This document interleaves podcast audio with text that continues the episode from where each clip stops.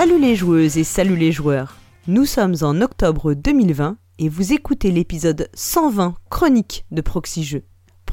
C'est le podcast qui vous parle de jeux de société.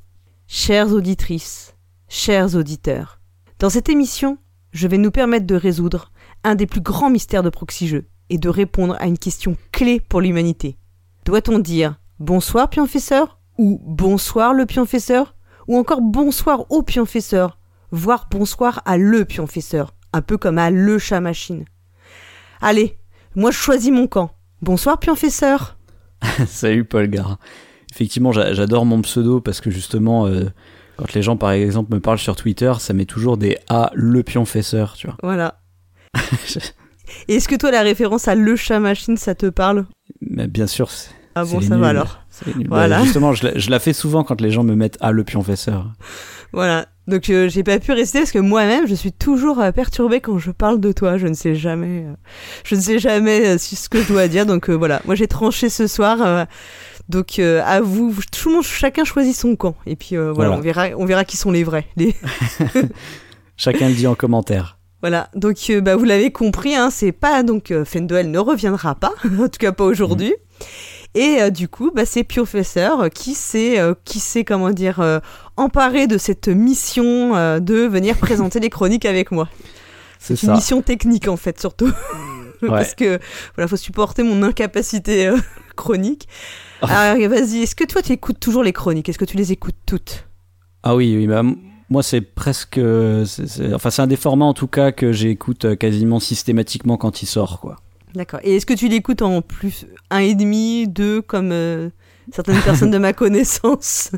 Euh, non, parce que moi, quand j'écoute les podcasts, euh, j'ai tendance à faire autre chose, genre des tâches ménagères, donc du coup, mon cerveau est déjà assez occupé, tu vois. D'accord. Moi, je suis d'accord avec toi. C'est moi aussi, souvent, je fais autre chose et donc, euh, et je préfère. Je trouve que c'est des... déjà, on peut avoir l'esprit qui, qui part un petit peu, même même si tu ne fais rien de spécial, si t'es dans les juste dans les transports. Donc, je sais que tu peux avoir l'esprit qui vagabonde. Donc, je pense que déjà, moi, j'écoute en x1. Je trouve que c'est beaucoup plus raisonnable. Ouais, ouais. Voilà. Alors, tu le sais, hein, Pionfesseur il y a euh, un truc hyper important. C'est euh, toi, tu, je pense même que tu es la personne. Euh, il y a deux personnes dans l'équipe qui sont très sensibles à ça. C'est les commentaires. Exact. Et tu sais qu'on revient toujours sur les commentaires en début de, en début d'émission des chroniques. Et oui. Et on peut inviter les, on peut inviter les gens à en laisser. Hein. Ah bah toujours, toujours. Parce que c'est aussi ça qui montre que c'est vivant, puis c'est important d'avoir un retour, un retour de, des auditeurs et des auditrices, quoi. Ça fait mm. toujours plaisir. Et puis on peut dire que le mois dernier, on en a eu beaucoup de commentaires parce que c'était la première de la saison, donc il y avait pas mal de nouveautés, donc on a les gens ont été très inspirés. Alors on a un commentaire d'un premier commentaire d'un certain Méclar, on connaissait hmm. pas, qui a dit que quand même euh, avec les nouveaux chroniqueurs en plus, c'était juste génial. Merci Proxy Jeux. Et je, pense euh, vraiment que je sais pas à qui fait référence euh, comme nouveau chroniqueur. je pense qu'il a il a ses petits chouchous. Ouais ouais, c'est c'est bizarre. Ouais, c'est bizarre, exactement. Alors, dans l'ensemble, toutes les nouvelles chroniques ont plutôt plu. Donc, par exemple, Julien, lui, il a beaucoup aimé euh, Ludi euh, Lucroni. Voilà, il disait que c'était rythmé et bien trouvé et très drôle. Mm. Également, euh, Tombé dans le pledge, et c'est l'histoire d'un jeu voilà, qui augure que du bon, également selon lui. Mm. Et il kiffe que les nouvelles chroniques. Bah, il a peut-être raison. Hein. C'est peut-être nous, les vieux chroniqueurs, on est has hein. ah, D'ailleurs, je crois que tu verras, on a Twin qui nous a un peu dit un truc comme ça, je crois. Alors il y a Michel Dijon qui lui dit que ça va être difficile d'égaler le duo loufoque et incroyablement bon que, bah, que je formais avec des déchutes. Alors c'est sûr, mais après on avait une, expérience, on était des comment dire, on était euh, hyper habitués, on c'était un, vrai euh, comment un vrai duo euh, rodé et tout. Donc là c'est un peu plus, on le fait un peu plus sans filer cette cette saison.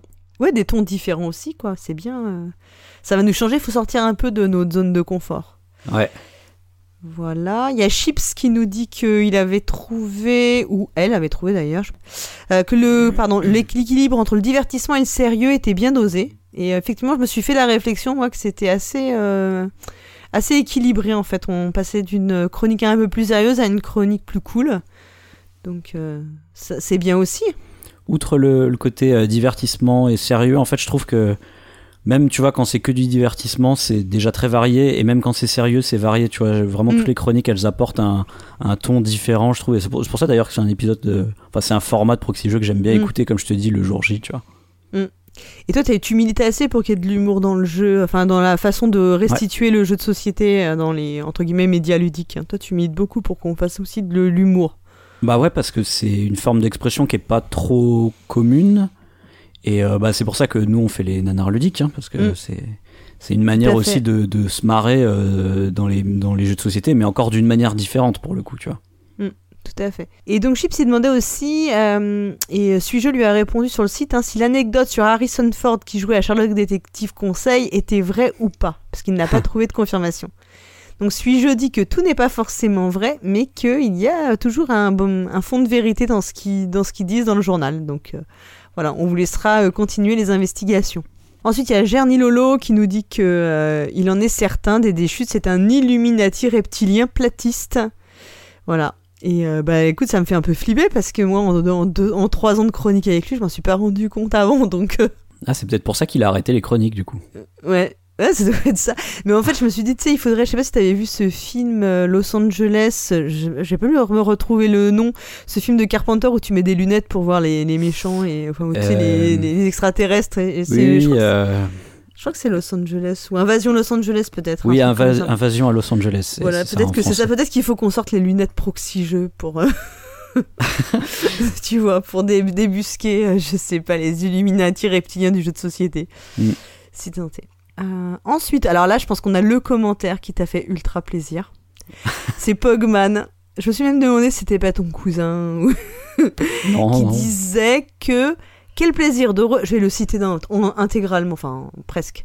Quel plaisir de retrouver les chroniques avec la réflexion et la profondeur qui va avec. Ça fait du bien et ça remonte le niveau des contenus qu'on peut trop trouver dans le monde ludique. Unboxing, présentation sommaire de jeux. Alors vas-y, réagis à ça quand même. bah, ça me fait très plaisir parce que je suis complètement d'accord euh, avec Pogman dans le fait que en fait c'est même pour ça que je fais euh, tous ces formats là parce que moi en fait j'en ai marre de voir que euh, de l'unboxing ou de la présentation, comme il dit, sommaire de jeu, quoi. Mm. Donc euh, c'est bah, ce qu'on disait encore une fois là, tu disais euh, de voir l'humour d'une certaine manière dans le jeu de société, etc. Mais aussi les sujets sérieux, la critique. Mm. Il y a tellement de choses à faire avec le jeu qu'on fait déjà avec par exemple la musique, le cinéma, etc. Et ouais, ouais, tout à fait. tellement de terrain à explorer. Quoi. Mm. Ouais, puis d'aller un peu au-delà du euh, j'aime, j'adore, c'est génial. Bon, voilà. Après, c'est toujours, c'est vrai que c'est difficile en fait de formuler euh, déjà le le ressenti, même son simple ressenti, les émotions qu'un jeu peut procurer, qu'on a tous, hein, on a tous des émotions, forcément, bah c'est pas tout si évident que ça de les restituer. Et après, mm. ensuite, euh, de, de, les décortiquer, d'essayer de comprendre pourquoi, ce qui nous fait... Ah, ça, c'est encore une autre étape, hein, mais euh, bah, c'est vrai qu'on essaye aussi de proposer, enfin, d'aller dans cette direction plutôt que, oui, réexpliquer les jeux. C'est vrai que c'est toujours... Euh, enfin, moi-même, je suis la première à, à vite... Enfin, je regarde jamais, j'ai du mal à regarder les trucs qu'on fait que de la présentation de jeu. En fait, je, je fais autre chose en même temps et en général, très vite, j'écoute plus, quoi. Donc, Ouais, mais, mais, même sans forcément partir sur des trucs forcément de, hmm? d'expression de sentiments ou de choses même compliquées à faire. regarde les nanars ludiques, ça me semble pas très compliqué à faire et pourtant, ça, c'est une vision différente hein, déjà. Tu ouais, ouais, tout à fait. En fait, c'est ça, il faut aussi, il faut un peu oser des choses différentes. Voilà, ça, ça, on a, a l'impression que je fais la promo que des nanars ludiques. mais t'as raison, mais t'as raison, il faut. Bon, en plus, c'est pas, c'est pas de chance parce que c'est, ça vient de passer le nanar ludique. Donc... Oui, oui, mais tu, tu, peux parler de, enfin, tu peux parler par exemple de la chronique de Dédé Chutes où il fait des trucs de complotisme ou des choses comme ça. Enfin, y a chacun, chacun apporte son, son truc euh, d'une manière différente, quoi. Carrément. Et donc il dit, alors il parle, bon, il parle, il fait plein de commentaires et il dit continuez comme ça, on vous aime. Bah nous aussi on t'aime. Voilà, c'est dit. Euh, on a aussi Alpha qui a fait plusieurs commentaires hein, qui revenaient sur plusieurs points. Donc voilà. Alors il a dit qu'il était notamment, je, vais citer, très impressionné par la chronique historique, un peu dense mais bien écrite. Bah, c'est cool parce que comme je l'ai coécrite, je trouve que c'est vrai.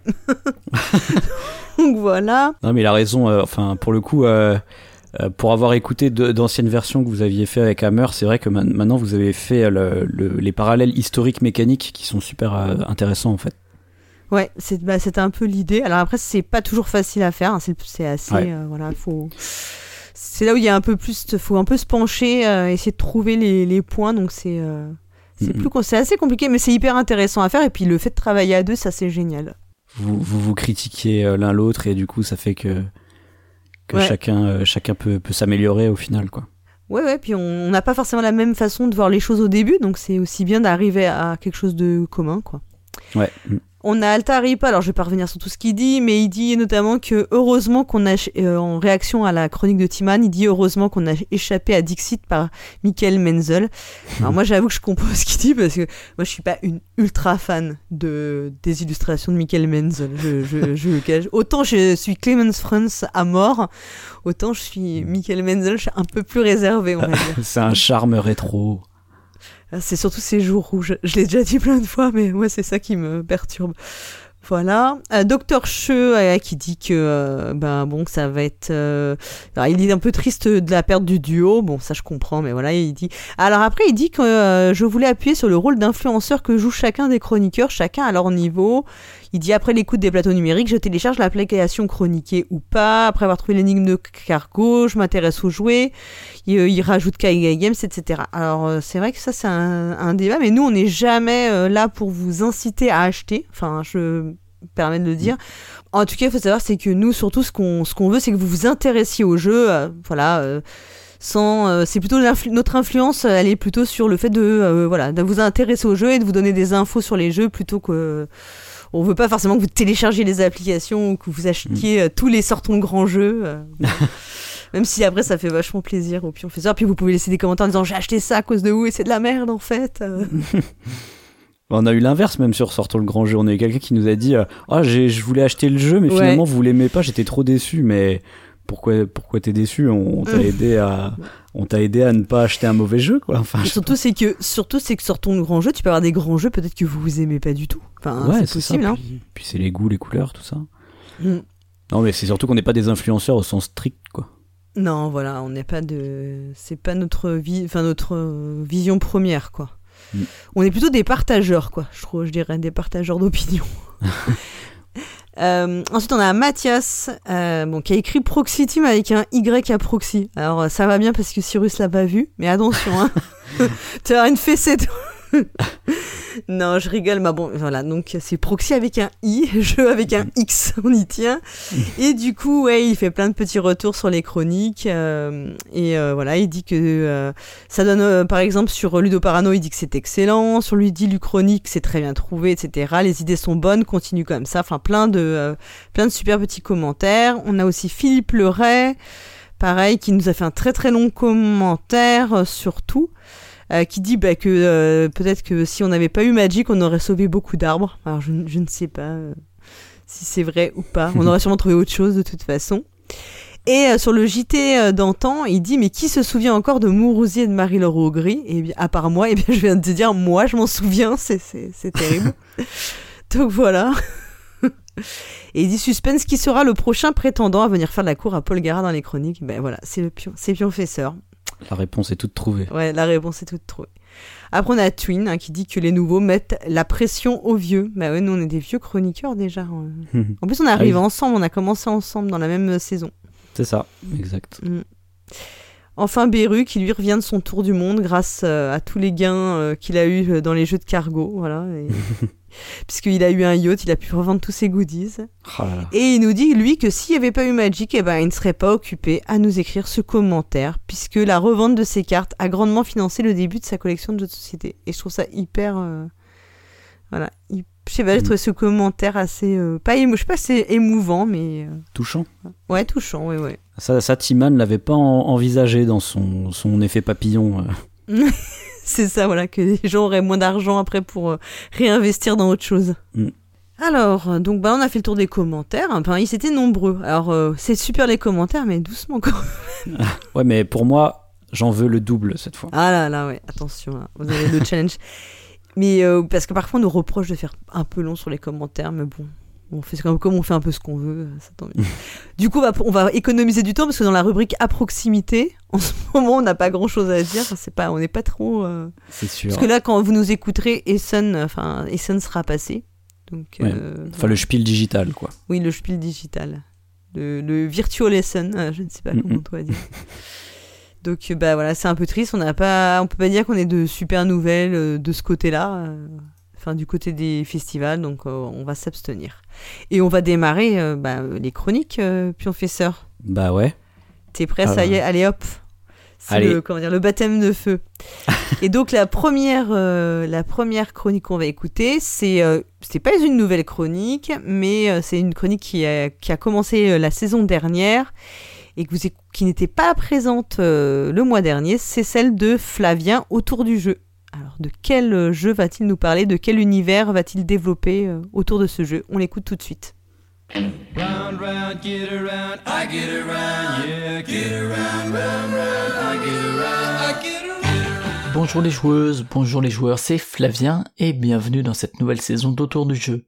Pour rappel, Autour du jeu, c'est une chronique dans laquelle, tous les deux mois, je prends un jeu de société et je vous parle d'œuvres dans d'autres univers culturels qui sont thématiquement et parfois mécaniquement liés au jeu choisi. Je vais piocher un peu partout dans la littérature, dans le jeu vidéo, la musique, le cinéma, les séries, un peu partout. Pour entamer la deuxième année de cette chronique, on va partir sur un jeu coopératif que je n'ai pas terminé, la faute à des règles pas toujours très plaisantes et à un groupe de joueurs et joueuses que j'arrivais pas à réunir, c'est Mice Mystics et ses extensions dans les sous-bois ou autour du cœur de Glorm. Dans ce jeu qui est donc euh, qui a donc été créé par Jerry Owson et qui a été édité par Played at Games en 2012, on incarne, euh, chacun des joueurs, des joueuses incarne des souris qui sont des conseillères du roi Andron dans un univers médiéval très très bien illustré et avec un qui plonge dans une sacrée ambiance, notamment il y, a des très très jolies figurines. D'un point de vue ludique, ça fonctionne par scénario, sous forme surtout de dungeon crawler, avec il y a des salles qu'on visite, qu'on vide de ses ennemis avant de passer à la salle suivante et de prendre quelques objets et de améliorer un peu son équipement. Et donc les ennemis qu'on y rencontre, ça va être des rats, ça va être des scolopendres. Parfois ça va être un, gros chat. Et, euh, et voilà, donc c'est parfois un petit un petit peu redondant dans la structure. Et également, je trouve que la, fluidité de l'expérience et l'immersion dans l'univers, elle est vachement hachée par des situations qui mènent souvent à des doutes en fait et à un retour vers les règles qui par ailleurs sont pas toujours très bien organisées et ça coupe vraiment un peu les parties.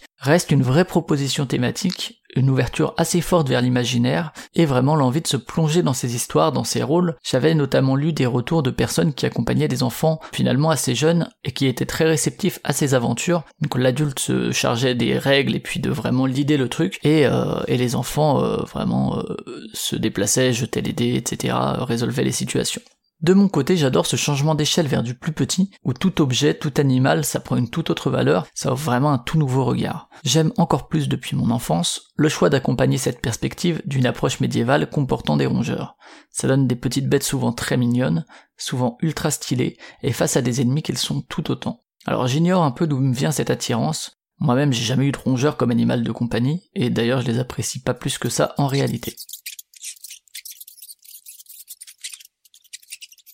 Alors j'ai peut-être quand même une idée d'où ça me vient, et pour ça on va commencer par parler de littérature. Alors quand j'étais enfant, alors euh, vous devez avoir eu ça aussi, lors des cadeaux de Noël de l'entreprise de mon père, j'avais reçu plusieurs tomes de la série Rouge Muraille de Brian Jack, et qui a été commencé en 1986 avec l'ouvrage Cluny le Fléau. Je suis très loin d'avoir tout lu, la série elle s'est poursuivie jusqu'au mois en 2011, parfois elle n'a pas été traduite, c'est euh, dans la version originale on appelle ça Red Wall, et clairement, on est dans le mood de Mice Mystics, avec un univers très inspiré du Moyen Âge, et dans lequel des souris vont devoir affronter des rats, des chats et d'autres créatures sur une histoire qui s'étend finalement sur plusieurs générations. La lecture elle est maintenant un peu lointaine, je saurais pas vous en retranscrire exactement les sentiments ou le style ou quoi que ce soit, mais je me rappelle avoir beaucoup accroché à l'époque et dévoré ce que j'avais. Difficile de me rappeler l'âge à partir duquel ça peut être lu, mais je pense en tout cas que c'est l'offre qui m'a attiré vers les, disons entre guillemets, les souris médiévales, bien plus que des films comme Fievel, comme Bernard et Bianca ou comme Basile détective privé, que j'avais déjà vu, mais qui n'avait pas eu cet effet d'attirance pour les rongeurs euh, dans un univers euh, imaginaire. Peut-être justement du fait des milieux dans lesquels évoluent ces fameux rongeurs.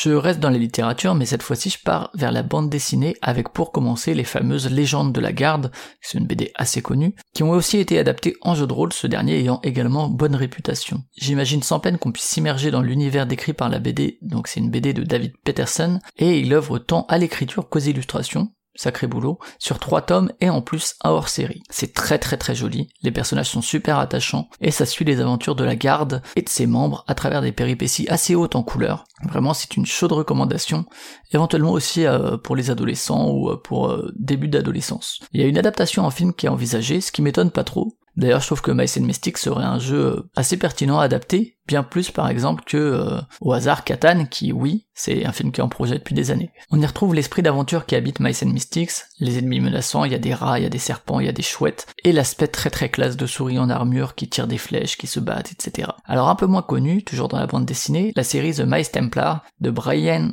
G. L. Glass au scénario et de Michael Avon Humming aux illustrations. C'est moins accessible puisqu'il me semble que seul le premier tome sur 5 a été traduit. Sinon donc faudra passer par l'anglais. C'est un peu en dessous pour moi des légendes de la garde, elle met en avant, au moins pour ce que j'ai lu, Karik, une souris qui aime écouter les mythes des souris templières de l'ancien temps, et dont le destin bascule alors que son village est attaqué par des rats. Là aussi, il y a un style graphique qui est assez fort, un peu plus sombre que les légendes de la garde, parfois du coup un poil confus, notamment sur l'identification des personnages, et l'univers global est aussi plus mystique que l'autre BD dont j'ai parlé. La narration est aussi un peu moins directe, il y a peut-être un peu plus de verbes, de blabla.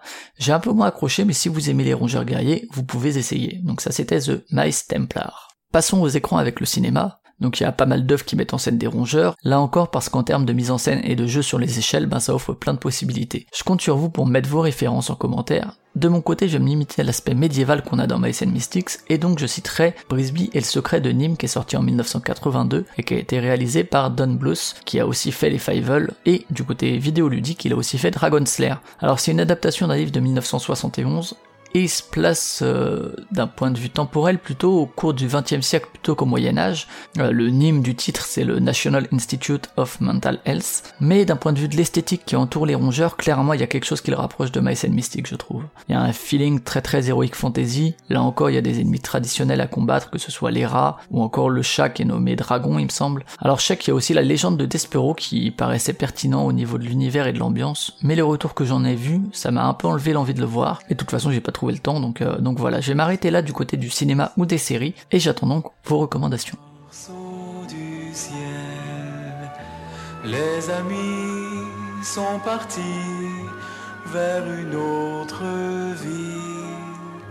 Leur bonheur était ailleurs aujourd'hui, mais quelque part dans nos espoirs, ils sont encore ici. Leur histoire. On peut passer très rapidement sur la musique, j'ai pas trouvé précisément de musique parlant de souris combattantes, et j'allais pas vous mettre du Modest Mouse ou du Danger Mouse juste pour le nom. Si vous avez des chansons autour de tout ça, vous me le dites en commentaire, sinon je me contenterai de dire que pour mettre de l'ambiance lors de vos parties, il y a des playlists qui existent, euh, des playlists Mice and Mystics qui sont sur Spotify ou sur YouTube. Je vous mets tout ça sur le site de Proxy Jeux dans le billet qui accompagne l'émission.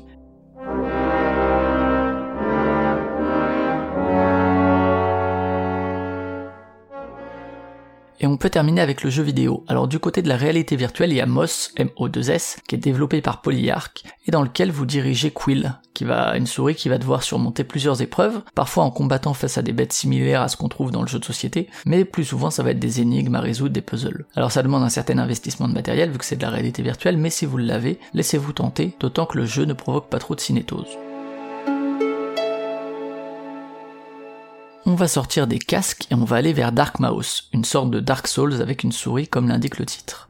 Alors c'est un jeu qui a été développé par Daniel White, qui est sorti en 2016 sur PC. C'est vraiment un petit jeu indé, il s'agit euh, au niveau visuel d'une aventure qui est vue de dessus tout en jaunâtre et noir, et dans laquelle notre personnage, auquel on va donner un nom au début d'aventure, bah, il va compléter des quêtes pour tenter de, de retirer la corruption de Azat, le monde dans lequel il évolue. Alors face à notre héros ou notre héroïne, il y a des monstres qui font très très très mal, qui tuent très très rapidement. Euh, il y a beaucoup de morts, il y a une jauge d'endurance, euh, bref, c'est vraiment un jeu qui est pas facile. Donc comme dans and Mystics, là aussi, vous allez combattre des rats, des araignées, voire des espèces de bêtes à cornes qui ressemblent à des vaches, mais aussi des ennemis qui sont moins identifiables par moment.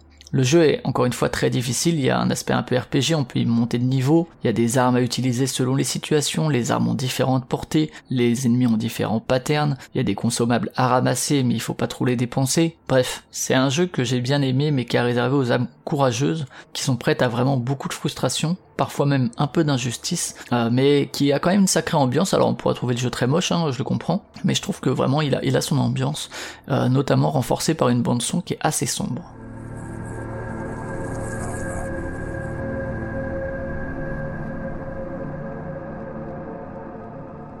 Et je termine par mon préféré, Ghost of a Tale, qui a été développé par 6CG, aka Lionel Bala si je dis pas de bêtises, qui est un ancien animateur de chez DreamWorks. C'est un projet solo très ambitieux d'un point de vue visuel, et son CV, donc d'animateur, ça se ressent tant sur les animations, qui sont vraiment euh, magnifiques. Enfin, toutes les animations de notre petite souris, c'est du caviar.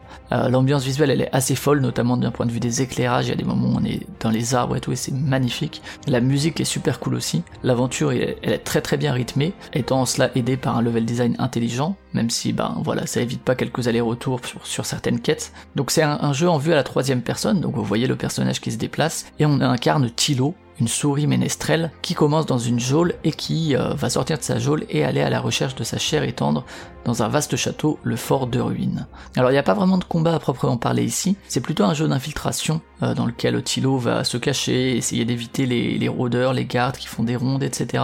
Et il y a ici et là des aspects RPG, il y a des quêtes à gauche et à droite, il y a des costumes super mignons, là aussi chacun des costumes est vraiment super cool et va permettre d'avoir tel ou tel avantage, de se déplacer de manière plus, rapide, d'être un peu plus discret, ce genre de choses. Il y a des personnages vraiment mémorables, notamment le duo Gusto et Fatal qui est vraiment super. La fin pourra peut-être vous frustrer, euh, tout comme quelques légères quêtes qui sont un peu en dessous en termes de qualité et qui demandent quelques allers-retours, mais dans l'ensemble, vous pouvez vous jeter dessus, vraiment, euh, on y rencontre là aussi des rats en armure, des oiseaux menaçants, des insectes qui sont pas très bienveillants, donc vous serez en terrain connu si vous aimez Mice and Mystics. Le jeu est en plus disponible un peu partout, vous avez euh, entre 10 et 20 heures de jeu, le jeu en plus est pas très cher, je crois qu'il a une vingtaine d'euros, donc vraiment aucune raison de passer à côté si vous aimez ce type d'univers et que euh, voilà c'est de l'infiltration légère.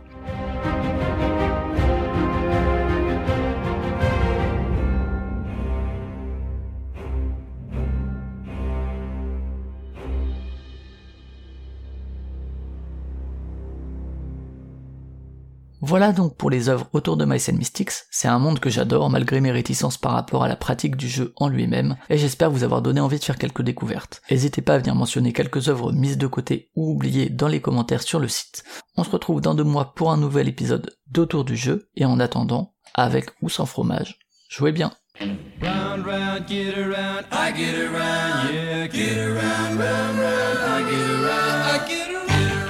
Eh bien, merci Flavien pour cette incroyable chronique. Donc, il nous a parlé de Mice and Mystic. Alors, euh, je sais pas ce que t'en penses. Moi, j'y ai pas joué, mais euh, ça a pas l'air ouf tel qu'il le, tel qu'il le décrit. Alors, euh, bah, je suis un peu d'accord avec lui, c'est un peu horrible de dire ça. En fait, c'est un jeu qui est magnifique et l'univers est extraordinaire comme il le dit, hein, c'est exactement ça. Et après, le jeu est pas... En fait, c'est pas du tout... Déjà, tu peux pas y jouer avec des enfants vraiment petits, c'est très compliqué et il y a effectivement beaucoup d'allers-retours dans les règles, ce qui fait que bah, c'est horrible pour les petits, quoi. Enfin, ils, Ouais. ils décrochent vite. Donc, tu y as joué, après- toi Ouais, ouais, moi je l'ai, j'y ai joué, euh, et bon, c'est un jeu coop, donc c'est jamais facile chez moi. Euh, mais euh, pour jouer avec, vraiment avec des enfants, enfin, moi j'attends que mes- ma fille soit plus grande, mais pour de- du même auteur, je trouve que Histoire de peluche euh, qu'il a sorti après est bien plus simplifié au niveau des règles, et donc euh, Ouais. ça rend la- le, le jeu plus simple. Euh, ouais, d'ailleurs, Flavien, il a pas parlé de Aftermath, qui est le, Ouais. la suite, plus ou moins, de and Mystic. Je sais pas si c'est vraiment diégétiquement dans le même univers, mais. euh, Alors, en fait, en Aftermath, c'est euh, des souris, mais c'est dans un univers post-apo. Ouais, donc c'est pas la suite, plus, en ouais. fait. Non, c'est pas la suite. C'est pas la suite. Après, pourquoi des souris? Parce que lui, euh, Jerry Hawthorne l'avait dit, hein, c'est sa fille hein, c'est qui, qui lui avait dit elle voulait un jeu avec des souris, je crois. Donc, euh, D'accord, ok. il avait été interviewé par Olivier pour Proxy Jeux il y a quelques années. Ok, ouais. Ah bah pour le coup, tu vois, moi, je, je, je m'étais dit, euh, vu toutes les références que citait Flavien, je me suis dit que toutes les références, au final, convergeaient vers euh, Rouge Muraille, euh, Mm. qui est probablement, à mon avis, l'inspiration de, de tout ça, parce que... Oui, peut-être qu'il l'a aussi lu, mais c'est vrai que, enfin, je, moi de mémoire, il avait dit que c'était sa fille hein, qui aime vraiment beaucoup les souris Ah ouais, et qui voulait un univers de souris. Ok, bah ça, re- ça ressemble drôlement, du coup. Ouais. Et euh, moi, j'ai noté en fait dans les dans le jeu le jeu vidéo euh, Ghost of a Tale euh, que euh, moi Mm. j'ai dans ma wishlist et voilà j'avais suivi il y a très longtemps puis je, je pensais qu'il y a un moment il avait été retardé ou annulé enfin on savait pas Ouais. trop s'il allait sortir comme je suis très en avance en matière de jeux vidéo tu vois, moi je joue aux jeux qui sont sortis il y a 5 ans quoi je suis 5 ans de retard à peu près sauf à quelques exceptions près donc euh, là je vais peut-être pouvoir euh, un jour me lancer euh, dedans quoi et il était très très beau hein, ce jeu hein.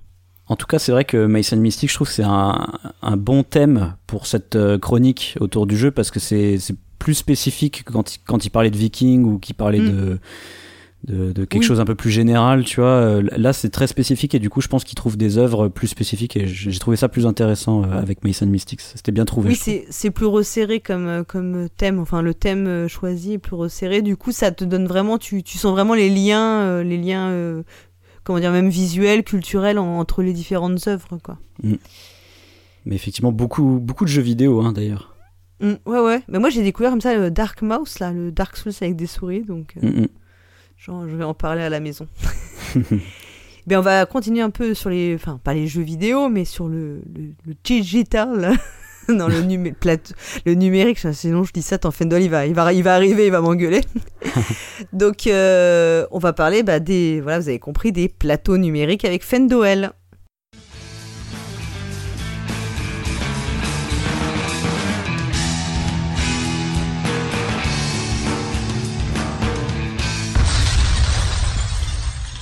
Salut les joueuses et salut les joueurs. Ici c'est Fendoel qui vous parle. Vous le savez peut-être, mais Cyrus et moi ne sommes pas vraiment fans de Roll Write. Et pourtant dans ce nouvel épisode, je vous parlerai de Imperial Settlers, le Roll Write, en adaptation numérique. Alors le jeu original est édité par Yellow en France et a été créé par Ignacy Trevicek, auteur de plein de choses chouettes, renseignez-vous si vous ne le connaissez pas. Nous vous parlions de ce jeu dans l'un des débriefs de Cannes 2020. Je vous mettrai le lien dans le billet vers l'épisode. Pour information, il s'agit de la version Roll and Write du jeu Imperial Settlers, du même auteur et sorti chez Edge en 2014. Dans le jeu de carton et papier, chaque joueur recevra deux feuilles de papier, une commune à chacun et l'autre différente, qui représentera l'empire de chaque joueur. À chaque tour de jeu, on lance 4 dés qui seront des ressources pour chaque joueur pour ce tour, et bah, chacun choisira tour à tour une tuile de faveur. Et enfin, euh, bah, tout le monde va consommer ses ressources provenant des dés et des tuiles de faveur en cochant les cases sur ses feuilles de papier. Les ressources sont des prérequis au cochage des cases. Plus on cochera de cases d'une catégorie, et plus on aura de points de victoire représentés par des petites étoiles bleues. Il est aussi possible de construire des bâtiments qui donnent des avantages permanents durant la partie. Au bout de 10 tours, et donc de 10 lancers de dés, hein, la partie s'arrête. On compte les petites étoiles de chacun, et celui qui en a le plus grand nombre est le grand vainqueur. Alors l'application est développée par la division numérique de Portal Game, l'éditeur original du jeu, et elle est disponible uniquement en anglais et en polonais. Son prix est de 4 euros à 4,50 euros sur Android ou iOS, et je l'ai essayé sur mon téléphone Android. Le jeu possède un didacticiel qui est tout simplement composé d'une série d'écrans qui force l'utilisateur à faire des choix en lui expliquant après coup pourquoi avoir fait ses choix. Honnêtement, j'ai souvent vu mieux au niveau des tutoriels, et j'ai dû lire les règles du jeu pour être bien certain d'avoir compris. Il manque clairement une présentation générale de l'espace de jeu, vraiment c'est ça m'a manqué. L'application possède un seul mode de jeu, en fait c'est du jeu solo et c'est tout.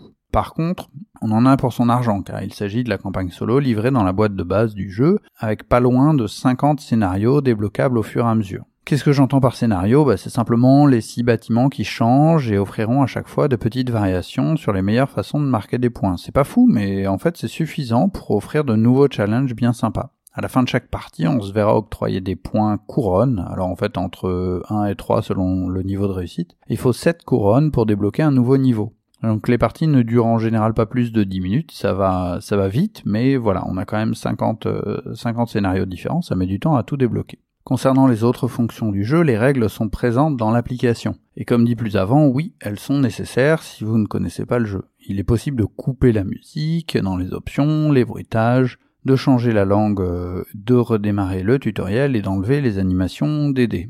On peut aussi changer son nom et ah, bah, il y a une petite icône pour sauvegarder son score dans le cloud. Ah non, en fait, c'est pas possible. Marrant, ils ont quand même laissé l'icône. Bon, peut-être que ça sera mis à jour plus tard. Visuellement, le jeu reprend les illustrations du jeu de carton et de papier, qui lui-même reprenait les illustrations du jeu de base Imperial Settlers, la naissance d'un empire. On retrouve donc tous les bâtiments de toutes les petites civilisations mignonnes du jeu euh, et de ses extensions. L'ergonomie est assez simple et efficace. On a même droit à un bouton retour si on a fait une erreur. Euh, j'ai eu une fois un bug bloquant, mais ça reste très correct. Alors voici mon avis. Alors première chose, le jeu est en anglais. Est-ce que c'est un problème? Oui, euh, si vous lisez pas l'anglais, clairement. Les effets des bâtiments ne sont pas compliqués, mais ils sont tous différents, donc voilà, faut vraiment euh, pouvoir euh, savoir lire l'anglais. Ensuite, concernant la durée de vie du jeu, on peut logiquement se poser la question, et il n'y a que 50 scénarios dans l'application, mais et s'il faut jouer entre 3 et 7 parties pour débloquer un nouveau scénario, le jeu a de quoi vraiment vous occuper. À noter qu'il est régulièrement en promo à 2 euros. Je trouve son prix donc très acceptable.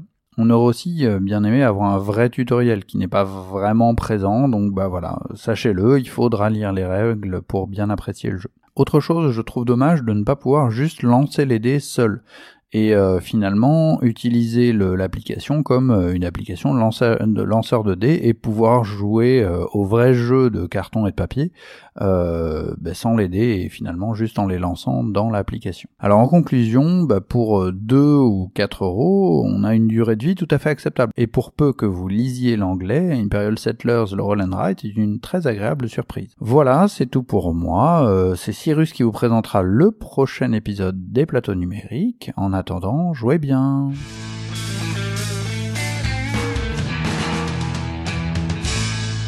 Eh ben, merci beaucoup Fendoel hein, pour euh, cette présentation de Imperial Settlers, le Roll and Write. on se doute bien que c'est pas Cyrus qui aurait présenté le jeu là. il, avait pas fait très futé dans Stephen Doel qui avait fait ça. Euh, je pense aussi, ouais, je pense Alors, écoute, moi je me souviens très bien quand on en avait parlé à Cannes du jeu, euh, de ce jeu, et je crois que c'était très très mauvais le ressenti des joueurs. T'avais joué toi ou pas? Non, j'y avais pas joué, mais je sais que c'est Benoît FX, pourtant qui aime bien les roll and ride, qui avait pas trouvé ça, euh, qui avait même, je, trouve, je crois, trouvé ça assez mauvais. Et j'avais eu un autre écho dans le même sens, donc euh, du coup, je, je, suis un peu mitigé, quoi. Hmm. Ouais, non, moi non plus, il m'attire pas du tout à cause de tous ces retours aussi. Ah voilà. Donc du coup, je pense, je sais pas si moi j'irais pas chercher l'appli quoi. Hmm. Bah après, Fendoel euh, a dit que c'était pas mal quand même, c'était une bonne surprise, mais. Ouais, bah après, peut-être si ça vraiment, excusez-moi, à de la merde, tu sais, t'es toujours. Euh, hmm. C'est pas si mal que. Peut-être que s'il y a des. Aussi, il y a peut-être des trucs que le jeu en numérique euh, gomme, en fait, des mauvais effets, problèmes d'ergonomie que tu peux avoir avec un jeu ou des trucs un peu laborieux en physique. Je ne sais pas, donc. C'est vrai, ouais. Ça veut dire que le jeu aurait dû être un jeu vidéo à la base, quoi. Bah voilà, exactement. Alors après, moi j'aime bien Imperial Settlers. Euh, je sais que c'est toi, tu vas me dire, eh, c'est pas, c'est pas le jeu, le vrai, c'est euh, une ré, ré, rethématisation de 51e état, c'est ça? Ouais, c'est ça. Voilà. Moi j'aime bien, mais par contre, enfin, ou en revanche, pardon, je déteste le visuel de jeu. Je, je ne sais pas, je. De Imperial Settlers ou de 51e Ah ouais, de toute cette gamme, de toute cette gamme de Imperial Settlers, quoi. Ouais. Ces espèces de bonhommes tout ronds, je. Ah oui, oui, oui. Je sais qu'il y a des gens qui trouvent ça mignon, hein. moi je trouve ça juste affreux, quoi. C'est clair. Voilà. Je le dis, donc vous avez le droit de m'insulter dans les commentaires si vous n'êtes pas d'accord avec moi. Je, j'assume. Mais il y a un des meilleurs easter eggs euh, que, que j'ai jamais vu dans un jeu de société. C'est vrai? Ouais. Et vous le saurez en regardant ma vidéo sur les easter eggs. je l'ai vu cette vidéo, je m'en souviens plus. Tu iras revoir, je, vais pas, je ne vais pas divulgacher. Non, bah du coup, ça, ça, est-ce que ça fera une vue en plus pour ta vidéo Peut-être, eh oui. Ah, donc bah, je vais non, j'irai la revoir alors. tu vois, non seulement j'appelle aux commentaires, mais en plus je renvoie sur mes vidéos. Je suis... Ok, mais, quel, mais qu'est-ce que t'es T'as tout compris, toi? Full T'as bien raison. Exactement. Et donc on retrouve tout de suite la chronique de Maiklar où il va, comme d'habitude, nous parler des coulisses de Proxy Jeux. Alors c'est ça, Proxy Jeux. Oui. Voir. Je te sens un peu déçu. Bah, je voyais ça plus grand. Ouais, bah, on n'est pas chez Asmodée, hein. C'est déjà pas mal. On est une petite structure, hein. Comment ça On? Oui, j'ai été embauché. Toi? Pour ranger les pions dans les boîtes ou pour sliver les cartes? Non, monsieur. J'ai un vrai boulot. Viens voir. On va où? Dans mon bureau. Quoi? T'as déjà ton bureau? Eh ouais. Ne frime pas trop, hein, on est rendu au troisième sous-sol quand même. Mais qu'est-ce que c'est tout ce bordel et tous ces bouts de papier? Je suis gestionnaire général en charge de la relation scripturale ludique. Ouais, t'es au courrier quoi. Euh, non, non, c'est plus compliqué que ça parce que, en fait... Euh... Laisse tomber. Et sinon, tu as des choses croustillantes sur Proxy Jeux? Comme euh, de l'argent, du sexe, du meurtre? Oh, toute calme là, hein. On est à Proxy Jeux, pas sur Netflix mais je suis sûr que ce genre de sujet intéresse les auditeurs. Mais n'importe quoi. Ils ne sont intéressés que par les jeux société. J'avais raison. Regarde, le courrier d'un certain... Non, d'une certaine Gaëlle C. qui veut savoir s'il se passe quelque chose entre Polgara et Cyrus. N'importe quoi. En plus, c'est pas parce qu'il lui a donné son cœur une fois qu'il faut... Quoi? Mais non, c'est pas ce que j'ai voulu dire. En plus, tu inventes, hein. je suis sûr que personne ne pose ce genre de questions. D'accord. Et le fait qu'un certain Anthony T pose la même question, c'est une coïncidence peut-être? Je répondrai qu'il n'y a rien de croustillant entre eux. En plus, l'autre fois, dans un couloir, j'ai même entendu Cyrus la traiter de relique. Ils s'engueulent alors, ça c'est croustillant. Non plus. Juste qu'il n'y a rien entre eux. C'est tout. C'est pas drôle. hein. Pas de choses croustillantes alors euh, sur Proxy Jeux? Si, si. Il y en a deux qui sont bien proches, je trouve. Lesquels? Lesquels? Non, non, mais je peux rien dire. Allez, promis, je dirai rien. Bon. C'est un secret, hein. Juste qu'ils ont une chronique tous les deux. Mais je t'ai rien dit, hein. Promis. Sinon, depuis l'autre fois qu'on s'est vu, été voir le site internet. Et alors? Ça ressemble à ton bureau. C'est un beau bordel. La même chronique apparaît dix fois à dix endroits différents. On ne comprend rien. Tais-toi Non mais c'est vrai. On est paumé avec tous ces menus. On ne retrouve rien. Parle moins fort Par exemple, si tu aimes les analyses du pionfesseur, tu peux les retrouver dans le menu de sa chronique, ou choisir d'écouter ses chroniques au moment où elles ont été diffusées dans la saison concernée. Bref, il y a plein de moyens différents d'accéder à l'information. Ouais. N'empêche que moi je trouve sur ce site, euh, franchement, c'est... euh, Moins fort Mais tu as peur de qui? Du type euh, qui gère le site. Qui c'est? Non, mais à Proxy Jeux, euh, c'est celui dont on ne doit pas prononcer le nom. Tu as peur? Mais non, mais n'empêche que son pseudo, euh, il ne l'a pas volé. Hein. Attends. Je vais chercher. Moi j'ai pas peur, hein. Je vais lui dire son nom. Non, non, non, non, non. Malheureux. Le dernier qui l'a prononcé, on l'a retrouvé dans la salle Race for the Galaxy. Et il ne s'en est jamais remis, le pauvre. Oh là là, ça devient dangereux, hein. Je vais te laisser, moi, hein. Ouais, c'est ça. Salut. Merci Maïclar pour cette chronique. Moi, je trouve ça cool qu'il ait pris la- les analyses du pionfesseur comme exemple pour le site. euh, Ça, ça veut sûrement dire qu'il a beaucoup d'admiration pour cette chronique, n'est-ce pas? Ah là là, ouais, attention. là. Alors, bah écoutez, euh, vous demandiez à Dédé Schutz où il était passé. Ben, je pense qu'il nous a trouvé un autre complot hein, ce mois-ci. Puisqu'en plus, dans les commentaires, il y a plein de gens qui lui ont proposé des idées de complot et de, de liens improbables entre des jeux. Bah, C'est lui qui l'a euh, demandé même. hein. Ouais, il a un peu, il a un peu joué à toi là. il a été très fort, je trouve. Les gens, les gens se sont surpassés pour euh, trouver des trios infernaux. Ouais. Donc, euh, on va écouter Ludo Parano. Ludo Parano. Les secrets et complots du monde du jeu. Salut les complotistes. Alors, ce mois-ci, je voulais faire éclater le complot qu'Asmodée va racheter Philibert. Et, et ben, euh, c'est un peu trop public maintenant. Donc on va faire autre chose, on va analyser un peu notre concurrence. Enfin, je sais pas si on peut parler de, de concurrence pour un podcast en hibernation. Je parle bien sûr de la radio des jeux. Ils ont tweeté le 9 septembre 2020 qu'ils n'allaient pas faire d'épisode en 2020 et qu'ils recommenceront qu'en 2021. Tout le monde pense que c'est à cause du Covid. Bien sûr, il y a d'autres raisons. Si vous recherchez un peu comme moi sur le site de la radio des jeux, vous remarquerez dans l'onglet équipe qu'une seule photo est tournée d'un quart de tour vers la droite. C'est la photo de Rexou. Pourquoi ça? Parce qu'il regarde pas vers la droite, mais il regarde vers l'ouest, vers les États-Unis.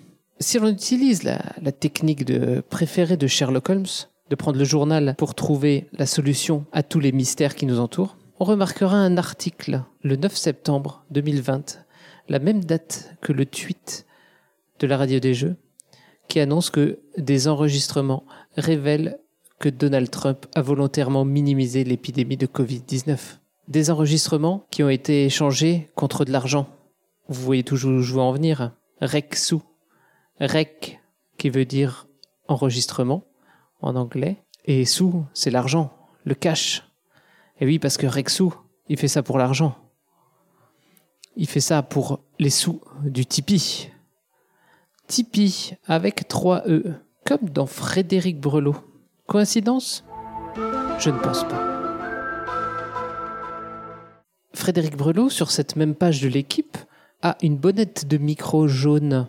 Jaune pour la symbolique du soleil, de l'espace. Dans ce même journal, du monde du 9 septembre, il y a un article dans la catégorie astronomie qui s'intitule Dans la constellation d'Orion, un étrange œil au firmament. Alors, est-ce qu'on parle bien ici de l'œil de Sauron, alias l'œil de Frédéric Bollot? Je vous laisse faire vos propres recherches. Pour continuer, je vous avais demandé dans les commentaires de me donner des listes de trois jeux pour que je vous fasse le lien entre, entre ces jeux. Et Julien a répondu à, à cet appel en me demandant le lien qu'il y avait entre Blood Rage, mon premier verger et Codename. Mais ouais. Enfin, moi je pensais que vous choisiriez des, des choses compliquées, pas des, pas des choses tellement évidentes que ça saute aux yeux comme, ce, comme ces trois-là. Mais bon, comme je suis sympa, je vais vous le faire rapidement. Dans Blood Rage, il y a quatre clans, dont un clan, le clan du corbeau, fait clairement référence au corbeau du premier verger. Et dans ce fameux jeu au corbeau euh, de chez, de chez Abba, il y a un dé dont les couleurs des faces, bleu, rouge et verte, sont les mêmes que celles des couleurs sur les cartes de Codename. Et si vous allez me dire sur la carte de Codename, il y a aussi une case noire. Oui, mais cette case noire représente bien sûr le corbeau. Trop facile pour un expert comme moi. Prenons donc le, le commentaire suivant. Michel Dijon, qui nous demande le lien entre Pandemic Legacy, Seasons et Kero. Alors, Pandemic Legacy, vous savez d'où que ça vient euh, de la série des pandémies, dont Pandemic The Cure, qui est bien sûr le jeu en l'honneur du groupe The Cure, dont le premier album est sorti en 1979. Le groupe est donc né la même année qu'un certain Régis Bonsey, qu'on connaît tous pour être l'auteur et l'éditeur de Seasons. Et quel est l'illustrateur qui a travaillé sur Seasons? C'est bien sûr Xavier Guenifré Durin, plus connu sous le nom de Naïade. Et les naïades, vous savez ce que c'est? Des nymphes aquatiques qui vivent dans les eaux douces, les rivières, et qui sont très souvent représentées en peinture. Et quand on parle de peinture, il y a tout de suite un nom qui nous vient à l'esprit. C'est le nom de, Bob Ross. Vous savez, Bob Ross, qui avait une émission de, de, télé où il peignait en direct des peintures, non seulement de, de naïades, mais de décors. Il y a d'ailleurs eu un jeu, Bob Ross Art of Chill Game, sorti en 2017. Un jeu développé par le studio Prospero Hall, le même studio qui a développé le jeu Kero. Voilà, vous voyez bien que tout est lié. Sur ces bonnes paroles, je vais vous laisser. N'hésitez pas à m'envoyer vos complots, à me dire dans les commentaires qui, d'après vos recherches, sera la prochaine entité rachetée par Asmodée. On se retrouve le mois prochain et d'ici là, complotez bien et jouez bien. Eh ben merci Dédé pour cette chronique euh, où on en apprend euh, toujours plus sur le monde du jeu et tous les secrets qu'il cache. Là, ça fait un peu peur, hein, les ramifications, euh, les élections américaines, la radio des jeux. Tu Ah, vois, moi, j'ose pas trop réagir parce que j'ai peur de, de, de recevoir, tu sais, des, des têtes de cheval dans mon lit. des trucs. des trucs comme ça. ouais. Une tête de meeple, je ne sais pas, de Ah oui, Playmobil, un Playmobil décapité. ouais, c'est ça, ouais. Ce truc horrible. Cette scène euh, tout complètement traumatisante. Mm. Non, mais c'est bien, il, il- effectivement, hein, les, les commentaires qu'on lui a donnés étaient vraiment simples à, à résoudre, en fait. Ah ouais, ouais, il a, il a trouvé tout de suite. Hein. Mais ça devient, c'est un peu notre spécialiste, quoi. Il est vraiment Bon. très fort. Et maintenant, on va écouter, je pense. Ça, c'est un grand moment de pouvoir euh, faire ce que tu vas faire là. Je, je te laisse la parole. Ah, je vais pouvoir faire quelque chose que toi, tu pouvais faire jusque-là aussi. Oui, tout à fait. Je vais pouvoir annoncer ma propre chronique. euh, où, où on va parler donc de, du temps dans les jeux de société. Donc c'est l'heure des analyses du pionfesseur.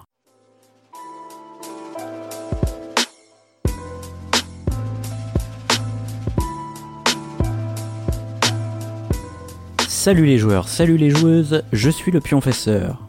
Quel que soit le média, on trouve toujours un moyen de découper temporellement les choses. Les films se découpent en scènes et en plans, les bandes dessinées en cases et en planches, et la musique en mesures et en mouvements. Les jeux de société ne dérogent bien sûr pas à cette règle, d'autant plus qu'ils utilisent des mécaniques très logiques et mathématiques. Ainsi donc, la question qu'on va se poser aujourd'hui, c'est comment les jeux de société découpent le temps. Quelles sont les structures logiques qui composent le tempo de tous ces jeux? Alors déjà, ce qu'on peut constater, c'est que les jeux de société ont la particularité d'être livrés avec leurs règles. C'est une des spécificités du média. Du coup, pas vraiment besoin de connaître de théories de conception de jeu ou autre pour connaître les termes qui définissent les structures temporelles des jeux. On les trouve souvent dans les règles elles-mêmes. Je vais donc essayer d'utiliser des termes que j'ai retrouvés dans pas mal de règles de jeu, mais bien évidemment, d'une règle à l'autre, on verra des termes un peu différents, par exemple pour coller à la thématique du jeu. Allez, commençons notre petit listing avec le premier terme, l'action. Une action, c'est souvent l'unité atomique d'un jeu, c'est-à-dire le plus petit élément indivisible que l'on peut trouver en termes de gameplay.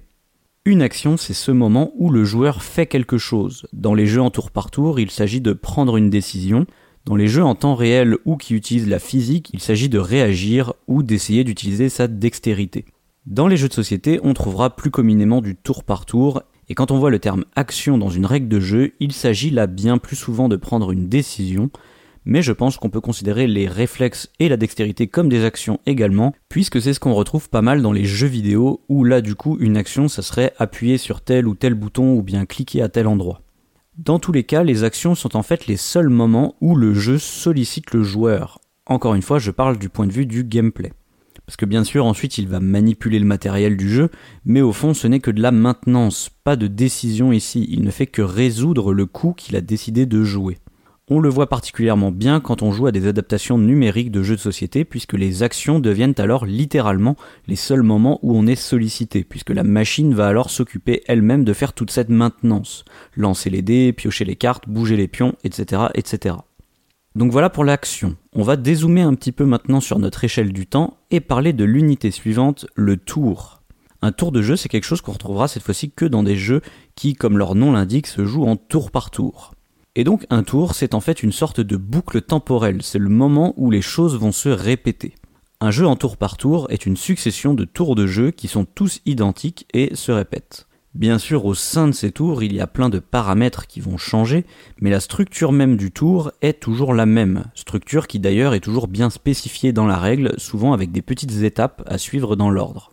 Au sein d'un tour de jeu, il y a très souvent au moins une action, c'est-à-dire ici une décision d'un joueur puisqu'on est en tour par tour, et selon le nombre d'actions, cela va définir un peu le tempo de la partie. En effet, souvent la fin d'un tour de jeu signifie que l'on change de joueur actif, et donc les jeux avec une action par tour sont bien plus dynamiques qu'un jeu où un joueur doit faire 10 actions à son tour. Agrandissons encore notre échelle, et cette fois-ci nous tombons sur la manche, que l'on appelle parfois avec le terme anglais de round, une manche, c'est tout simplement un ensemble de tours qui, pour des raisons spécifiques au jeu, sont regroupés ensemble. L'exemple classique, c'est celui du décompte. Pendant un certain nombre de tours, on est dans la première manche, puis pendant un autre nombre de tours, on est dans la deuxième manche, etc., etc. Et c'est important pour le jeu car à la fin de chaque manche, on procédera à un décompte. C'est un nombre de tours qui peut être déterminé à l'avance ou non, et il est à noter que pas mal de jeux n'ont pas forcément besoin de se diviser en manches, ou à l'inverse, certains préfèrent se diviser en plusieurs types de manches, parfois même imbriqués les uns dans les autres. Au-dessus de la manche, on retrouvera la partie, qui englobe toutes les manches, ou s'il n'y a pas de manche, tous les tours de jeu. Une partie, c'est quelque chose qui va mener à une conclusion, le plus souvent la victoire de certains et la défaite d'autres. Mais malgré cette conclusion, il y a encore moyen de voir plus grand et d'avoir un dernier outil, la campagne, qui elle va inclure plusieurs parties. C'est le genre de choses qui revient à la mode depuis les jeux Legacy, mais l'idée générale c'est que les parties, bien qu'elles mènent à une conclusion, vont avoir une influence sur les autres parties. Typiquement, les personnages que vous incarnez vont évoluer. Ainsi donc, on peut les regrouper en une campagne, qui aura elle aussi une conclusion, souvent définie par une limite que le jeu impose, par exemple un nombre fixe de scénarios à jouer, donc tout autant de parties. Refaisons le schéma à l'envers pour conclure. Les campagnes contiennent des parties qui elles-mêmes contiennent des manches, qui elles-mêmes contiennent des tours de jeu, qui eux-mêmes contiennent des actions, certaines étapes étant facultatives selon les jeux. Donnons un exemple classique et rapide, la belote ou n'importe quel jeu de pli n'utilise pas de système de campagne et chaque partie est divisée en un nombre indéfini de manches durant lesquelles chaque joueur joue autant de tours qu'il a de cartes en main, tours durant lesquels il n'aura qu'une seule action, choisir une carte de sa main et la jouer. Chacune de ces étapes sont intéressantes à observer et analyser. et on aura souvent tendance à parler des actions comme étant ce qui distingue et définit le jeu de société par rapport aux autres médias, puisque c'est là que se trouve l'interaction avec le joueur. Mais outre cette spécificité, je trouve que les tours de jeu sont une structure qui représente également pas mal la nature des jeux. Des étapes qui se répètent en boucle jusqu'à la fin de la partie. Voilà ce que sont réellement tous nos jeux. Et voilà également le défi des auteurs. Malgré cette nature répétitive du jeu, tout l'enjeu est donc de trouver comment créer un ensemble de paramètres capables de créer toujours de l'émerveillement et de la surprise. Et vous, que pensez-vous de cette grille d'analyse? Avez-vous des exemples de jeux qui pourraient ne pas convenir à ce modèle? N'hésitez pas à me le dire dans les commentaires et d'ici là, jouez bien. Eh bien, merci Pionfesseur. je je t'en prie. voyons. Alors, je, je note que ta chronique s'appelle les analyses du Pionfesseur et pas les analyses de le Pionfesseur. le tu Pionfesseur, oui, c'est tu vrai. vois. Ouais, tu vois, donc en fait, toi aussi, tu avais choisi. En fait, tu savais très bien. La réponse, la réponse était là depuis tout ce temps. Ouais, exactement. Alors moi j'ai beaucoup aimé cette euh, chronique que j'ai bien comprise cette fois-ci par rapport à d'autres qui m'avaient un vrai. peu dépassé. Je parlerai pas de cette histoire de bruit là. J'avais peur que tu me reproches justement d'être trop perché encore une fois. Non, non, là c'était bien, au contraire. euh, Et euh, ouais, hein, j'ai trouvé ça. Et alors je me demandais, tu sais, tous les jeux où tu joues, en... par exemple, un jeu comme Seven Wonders où tu, tu joues en. Quand tu, où tu joues en instantané, parce que quand tu draftes, en fait, chacun draft en même temps, Ouais. pose sa carte et puis, euh, et bon, entre guillemets, il vérifie qu'il a bien les ressources, etc. Et, et, et puis il achète s'il a besoin d'acheter des ressources. Est-ce que Mm. du coup ça reste, ça reste du tour par tour ou, ou, ou pas? Euh, ben, particulièrement Seven Wonders, ouais, ça reste du tour par tour euh, dans la mesure où euh, T'as les tours a- de draft. ouais, en fait, pendant un tour de draft, c'est juste c'est particulier parce que c'est pas du tour par, euh, enfin ça s'appelle quand même du tour par tour, mais c'est pas du tour par tour au sens où le joueur actif va tourner, tu vois, c'est-à-dire que oui, est c'est pas du tour par tour, mais joueur par joueur. Enfin, il a- Ouais, c'est ça. Voilà, faut vraiment distinguer tour par tour et euh, les joueurs tournants, si tu veux, joueurs actifs Mm. qui tournent quoi. Mhm. Parce que t'as aussi des jeux où le joueur actif il, il va pas tourner, ça va être un coup moi, un, coup un Oui. autre. euh, tu sais, genre comme de- de- dans les jeux Bah, de dans gestion. Tokaido, là où on disait Tokaido, là où Ouais, tu, bah voilà, tu, peux, tu peux avoir deux tours à la suite en fait. C'est ça exactement, ouais. Et donc Mm. dans Seven Wonders, bah, un tour de jeu, en fait, c'est tout le monde fait une action et Mm. euh, on attend que tout le monde ait fini et quand c'est fini, on passe au tour suivant, quoi. D'accord. Et est-ce que tu. Ouais, non, ouais, d'accord. Donc, comme on draft. Et oui, c'est une action, c'est on draft nos cartes et ça s'arrête là, quoi. C'est ça, ouais, exactement. Ah ouais, et du coup, est-ce que dans le jeu de rôle, euh, tu... Parce que je me disais, est-ce que tu pourrais euh, avoir cette analyse sur du jeu de rôle? Parce que par exemple, dans le jeu de rôle, ok, alors t'as la campagne, tu pourrais avoir la partie, c'est peut- peut-être le scénario. Euh, Mm. Mais par exemple, t'as pas d'action... euh, Enfin, t'as des actions, mais elles sont pas récurrentes. Enfin, en tout cas, elles peuvent être complètement... euh, Toi, c'est ce que tu disais dans les jeux, souvent, bah, les actions, elles sont quand même assez encadrées. On sait quelles actions sont possibles de faire. Là, dans le jeu de rôle, fi- finalement, toute action est possible. Est-ce que, est-ce que tu pourrais faire une, on peut faire une analogie de ton analyse sur le jeu de rôle? Bah, je pense que oui. Euh, la question qu'il faut se poser, c'est en fait c'est le MJ qui peut parce que le jeu de rôle a quand même cette particularité que le MJ peut moduler Mm. les règles en fait. Oui, comme Donc selon la, on va dire la tolérance du MJ, Mm. soit il te laisse des fenêtres d'action par moment, c'est-à-dire qu'à un moment donné il dit bon ben voilà tu agis. Mm. Et, et là ton action elle est très libre, mais c'est pas grave, ça reste quand même une, une action, c'est-à-dire que c'est un, une interaction avec les, les joueurs. Soit tu peux considérer que euh, c'est du temps réel dans la mesure où euh, le MJ raconte l'histoire et tu Mm. peux l'interrompre à tout moment, tu vois ce que je veux dire Et après, t'as tous ces jeux de rôle qui étaient, alors c'est peut-être moins la tendance aujourd'hui, mais très euh, simulationnistes, où t'avais vraiment du tour par tour. euh, Ouais. Tu vois, je l'attaque, je jette les dés, je fais mes dégâts, le monstre m'attaque, enfin réplique, riposte, etc. Où là, on est même, c'est ultra scripté en fait. Tout ce Ah ouais, que là, tu fais est très très. Et pas forcément très épanouissant. C'est carrément euh, tour par tour là, euh, sans, sans, sans autre euh, mesure. Mais, mais tu vois, ce qui est intéressant aussi, c'est l'histoire de campagne. Là, tu parles. Euh. C'est vrai que les, les jeux de rôle et les trucs comme ça, c'est intéressant. Ou même le sept- septième continent, par exemple. Au final, c'est des Oui. jeux que tu vas jouer sur plusieurs sessions. Mais en fait, tu Mhm. joues qu'une partie au final. Ah oui, oui, ouais, ouais. C'est pas une campagne parce que il y a pas de tu, tu- quand tu finis une session c'est pas forcément ce- cette conclusion qu'il y a à la fin d'une partie tu vois Non, parfois tu la session elle s'arrête sur euh, un cliffhanger même. Enfin, ouais voilà à, à suivre tu vois Ouais, il y a pas de y a pas de euh, j'ai gagné j'ai perdu tu vois Oui ou non. En général, c'est parce que c'est l'heure de manger qu'il faut, il faut Ouais, c'est mettre la table et qu'il faut que tu débarrasses ton bazar. Mais... Ouais, mais pourtant, euh, tu vois, dans le vocabulaire, on appelle ça quand même plutôt une campagne. Ouais. Mais, mais en vrai, tu vois, selon mon analyse, ce serait pas une campagne. Mais bon, à débattre. Mm. À débattre. À débattre. Alors, euh, ouais, bah tu vois, on parlait de Seven Wonders. Tiens, C'était, euh, c'était comment dire, c'était presque. Non, j'avoue que c'est pas prémonitoire parce que j'avais écouté les- toutes les chroniques avant. Je vais pas essayer de me, me lancer des fleurs. Et c'est en écoutant, c'est de la chronique qu'on va écouter maintenant que je me suis posé la question. Parce qu'on va écouter alors euh, la chronique d'Astien, parce que euh, là il nous a sorti euh, un nouveau format entre guillemets. Enfin, une- en tout cas, il a une rethématisation, non pas une rethématisation, une réimplantation, comme on dit ça, comment tu vous dites, euh, une réimplémentation Ouais. d'une ancienne chronique.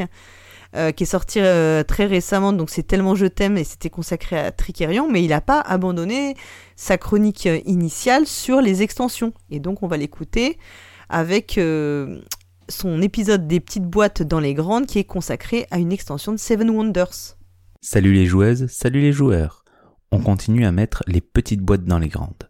Je vais décortiquer des extensions de jeux de société, essayer d'apporter les ajouts narratifs, stratégiques et de renouvellement de gameplay que ces dernières peuvent offrir. Aujourd'hui, et comme à chaque début de saison, je vais vous parler d'une extension d'un jeu qui en possède plus d'une. Je vais vous parler de Seven Wonders Cities, la deuxième extension du susnommé Seven Wonders. Seven Wonders Cities, sorti en 2012, créé par Antoine Boza, illustré par Miguel Coimbra, édité bien entendu par Ropo Productions et distribué en France par Asmodée. Comme d'habitude avec Seven Wonders et ses extensions, l'aspect narratif n'est pas vraiment développé. Une seule citation sera alors mise à l'honneur pour présenter cette extension. Ce ne sont pas les murs qui font la cité, mais les hommes. Une petite référence au nom du jeu, mais rien de plus. On ne va toujours pas s'immerger avec ceci. Mais encore une fois, avec Seven Wonders et ses extensions, la narration ne passe pas par l'écriture, mais par ses illustrations, toujours aussi belles. Dans cette petite boîte, on va retrouver bien entendu des plateaux merveilles, comme dans toutes les extensions de Seven Wonders. Petra et Byzance rejoignent donc les merveilles de votre boîte. On retrouve bien entendu des cartes guildes qui s'ajouteront à celles déjà existantes. Le réel nouvel apport de cette extension sont les cartes citées de couleur noire, qui sont une nouvelle catégorie de cartes. Au nombre de 9 par âge, elles seront ajoutées aux différents paquets en début de partie. On va retrouver aussi quelques jetons de dette dont on parlera plus tard et des jetons diplomatie qui sont de nouvelles ressources qui apparaissent dans cette extension. Pas de réelle, pas de réelle modification sur les mécaniques avec cette extension. On modifie juste le nombre de cartes en main en début de partie. On passe de 7 à 8 cartes avec l'ajout des cartes citées. On jouera donc une carte supplémentaire. Ce qui apportera des modifications dans votre partie va être de jouer avec la diplomatie.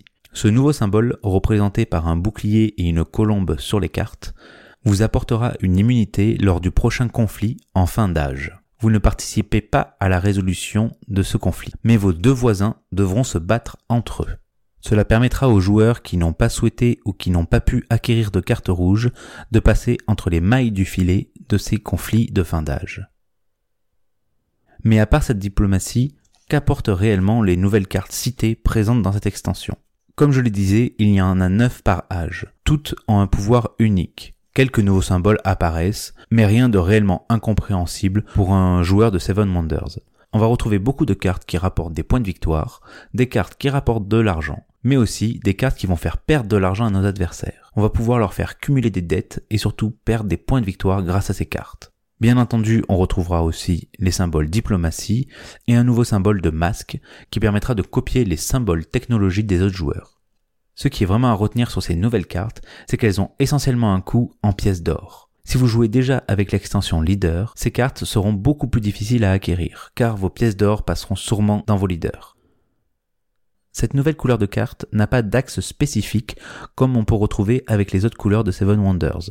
Les cartes rouges pour les conflits, les cartes jaunes pour le commerce, les cartes bleues pour les monuments et donc les points de victoire, les cartes vertes pour la science, etc.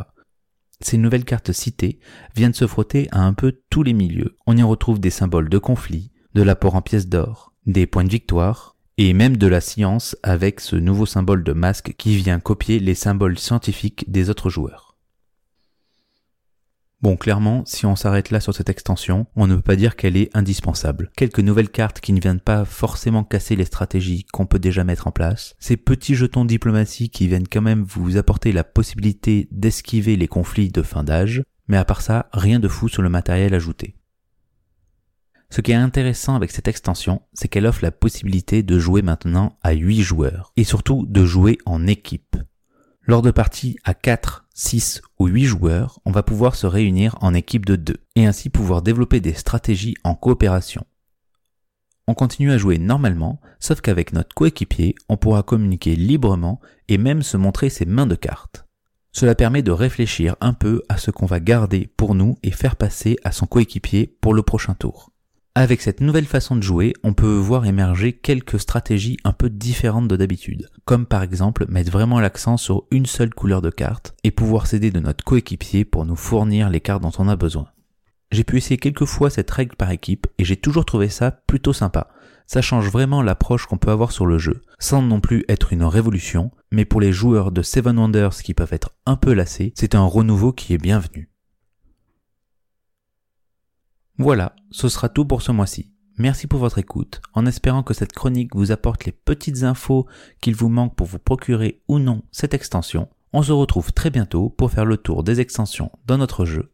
Je vous dis donc à bientôt et surtout, jouez bien. Et alors, merci Astien pour cette, euh, cette analyse de cette extension. Euh, moi, ce que j'ai trouvé intéressant, c'est quand il a commencé à parler des histoires d'équipiers. Ouais. que tu pouvais jouer en équipe euh, à Seven Wonders là et du coup euh, ça m'a fait penser à Concordia Venus où il y avait ce Oui. sentiment là Où tu peux jouer en équipe, effectivement. ouais. mais surtout que tu peux jouer en équipe dans un jeu de gestion en fait oui, ce qui est ce qui est un peu original, un peu Ouais. comme quand tu joues en coopératif dans un jeu de gestion. c'est rare Oui, bah c'est pas voilà, c'est pas le genre de prédilection pour le pour le coop par exemple ou pour le jeu en équipe.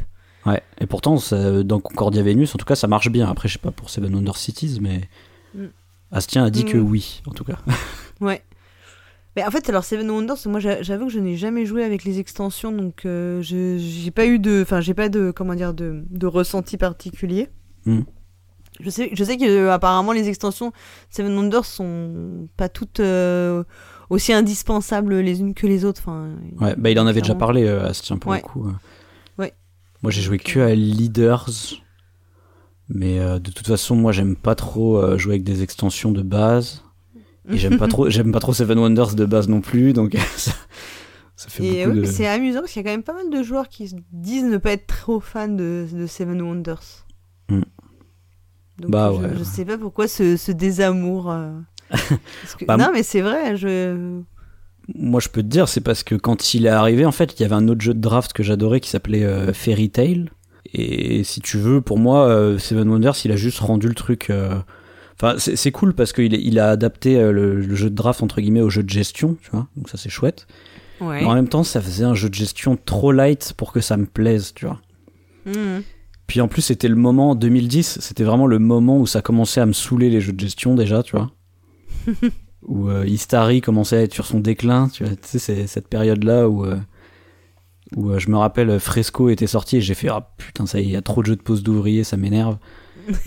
et du coup, voilà, c'est le moment où les jeux de gestion, ça a commencé à me saouler, donc euh, je pense qu'il est arrivé à un moment où, où les jeux de gestion étaient déjà ringards pour les vieux joueurs, tu vois, entre guillemets. Et donc dix ans après, bah, c'est terrible parce qu'on n'a pas beaucoup progressé alors de ton point de vue? Par- Pour les par jeux de aux- gestion, bah, les jeux de gestion, un énième, Ah euh, tu dis fresco, un énième jeu de pose d'ouvrier. Ah oui, bah de oui. te dire, euh, tu dois te dire la même chose, hein, tu vois. qui Ah bah carrément oui. Bah c'est C'est- pas dur hein, tu prends tu prends euh, en fait tu prends les jeux des années 90, tu verras Ouais. c'est tous des jeux d'enchères et en fait tu, tu- c'est saoulant à quel point euh, quand tu fais des brocantes etc et que tu t'intéresses aux vieux jeux tu vois tu dis mais putain il y a que des jeux d'enchères c'est chiant tu vois et ben là c'est exactement pareil sauf que c'est avec les jeux de pose d'ouvrier tu vois c'est purée mais c'est tous des jeux de pose d'ouvrier faut qu'ils arrêtent tu vois mais comme tu dis ça, déjà il y a 10 ans ça me saoulait alors euh, aujourd'hui euh, Aujourd'hui, ça ouais, t'as vraiment. euh, c'est vraiment Il y a aucun jeu de pose d'ouvrier qui arrive euh, à bah, te plaire, quoi, je sais pas. alors, dans les récents, quoi, il y en a aucun qui te.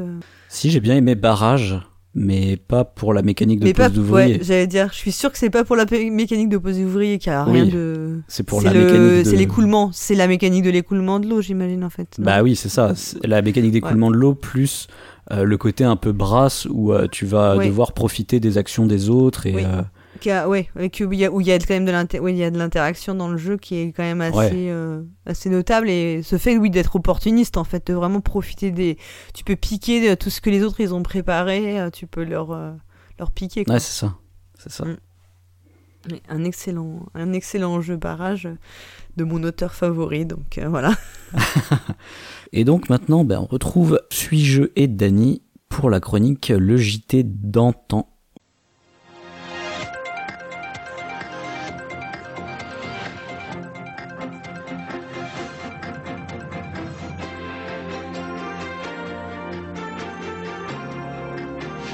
Bonjour à tous, je suis ravie de vous retrouver pour cette édition spéciale.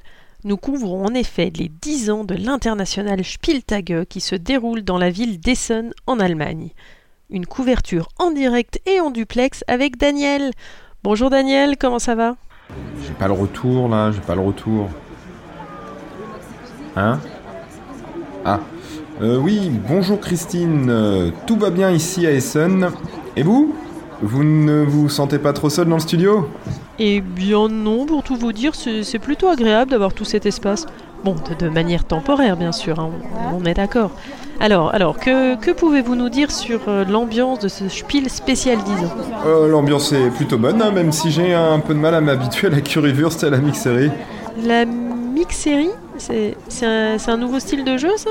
Ah non, non, Christine, euh, c'est une bière mixée avec du cola. C'est assez étrange, mais passons. Nous ne sommes pas là pour critiquer les us et coutumes de nos voisins allemands.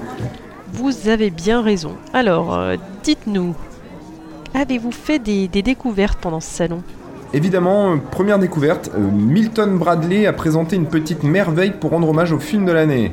La, la liste de Schindler C'est un, peu- c'est un peu étonnant comme thématique de jeu, mais, mais après tout, pourquoi pas Le, le jeu est un... Mais non, Moi je vous parle de Jurassic Park, bien sûr. Vous me direz, on a au moins là la même référence en termes de réalisateur. C'est un début. Film de l'année.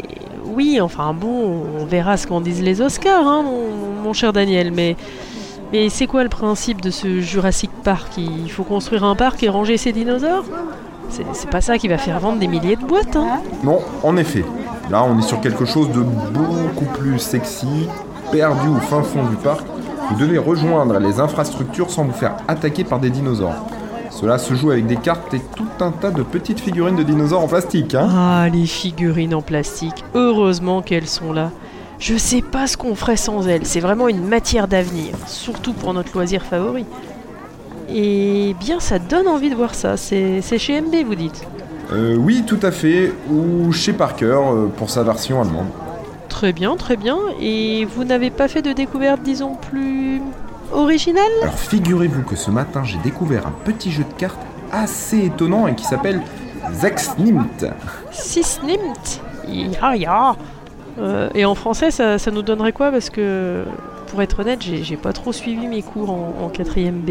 Pour l'instant, euh, il n'a été proposé qu'en allemand. hein. Ça pourrait être euh, un 6 prises ou 6 prends. Mais à la limite, le nom a peu d'importance. C'est surtout un, un concept ce jeu. hein. Tous les joueurs ont une série de cartes et doivent s'en débarrasser en complétant des lignes communes. Le joueur qui pose la sixième carte récolte toutes les cartes de la ligne et récupère potentiellement des malus. Bon, bah, c'est vite expliqué comme ça, mais tout s'enchaîne très vite. Hein. C'est assez fou. hein. Euh, oui, eh bien pourquoi pas, Daniel? Après, ça m'a l'air d'un jeu, d'un de niche quand même, mais je suis pas sûr qu'on en parle encore dans 10 ans. Mais on essaiera. Ça se trouve, ils trouveront un distributeur en France. Et puis qui sait, peut-être que ça va devenir la référence ludique.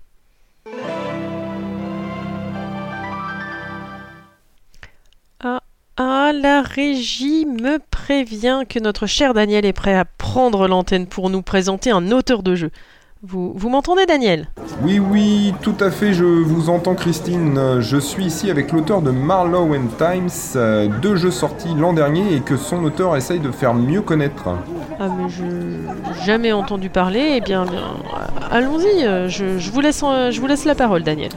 Mm, Merci Christine. Je suis donc en présence d'Uwe qui a créé deux jeux l'an dernier, Times and Marlowe.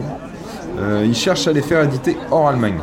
Ya ya, et je m'appelle Uwe Rosenberg et j'ai créé ces deux jeux. J'aimerais que mes jeux soient traduits et diffusés en Europe, mais c'est difficile de se faire connaître. Quelles sont les thématiques de vos jeux? Time, c'est un jeu de bluff et de culture générale. Il faut deviner des événements à partir de dates plutôt que de questions. Et Marlov est un jeu d'enquête. Le but du jeu est de confronter les alibis des joueurs pour déterminer le tueur. Et c'est dur de trouver un éditeur hors Allemagne Oh oui, vous n'imaginez pas. Il sort au moins 200 jeux par an. C'est la folie. Ce rendez-vous des scènes devient de plus en plus gros. Il y a trois halls complets maintenant. J'aurais bien aimé faire des jeux de société mon métier, mais ça me semble difficile. Oh, mais vous avez encore un peu de temps. Quel âge avez-vous, cher Uwe 23 ans cette année. C'est que je peux encore chercher des jeux peut-être plus originaux. Bon, moi je ne suis que journaliste, mais je suis sûr qu'un jeune homme plein d'idées comme vous a de l'avenir. Vous devriez chercher à faire un jeu sur une thématique inédite. Le trivia, les enquêtes, oh, on a déjà vu ça. Hein. Je sais pas moi, mais c'est quelque chose sur la Currywurst. Euh, la Currywurst, c'est un peu caricatural. Oh, vous avez raison. Et ça ne se vendrait qu'en Allemagne. Essayez l'hamburger ou les baked beans à l'anglaise. Les baked beans? Oh oui, monsieur, je... Oh, oui, oui, je vais y réfléchir. Je, vais vous laisser, hein. j'ai un rendez-vous avec un éditeur. Eh bien, Christine, voici les espoirs, les déceptions d'un jeune Allemand qui se rêve professionnel du jeu. Eh bien, merci Daniel pour, euh, pour ce reportage. La, la prochaine fois, évitez peut-être de dire aux gens que vous croisez de faire des jeux sur le thème des, des haricots. Enfin, franchement, euh, enfin, qui jouerait à ça, quoi je... Je ne sais pas. En même temps, faut bien être un peu original pour se démarquer. Hein. Les haricots, les vaches et les moutons. Allez savoir ce que l'avenir nous réserve. Mais bon. Allez, passons.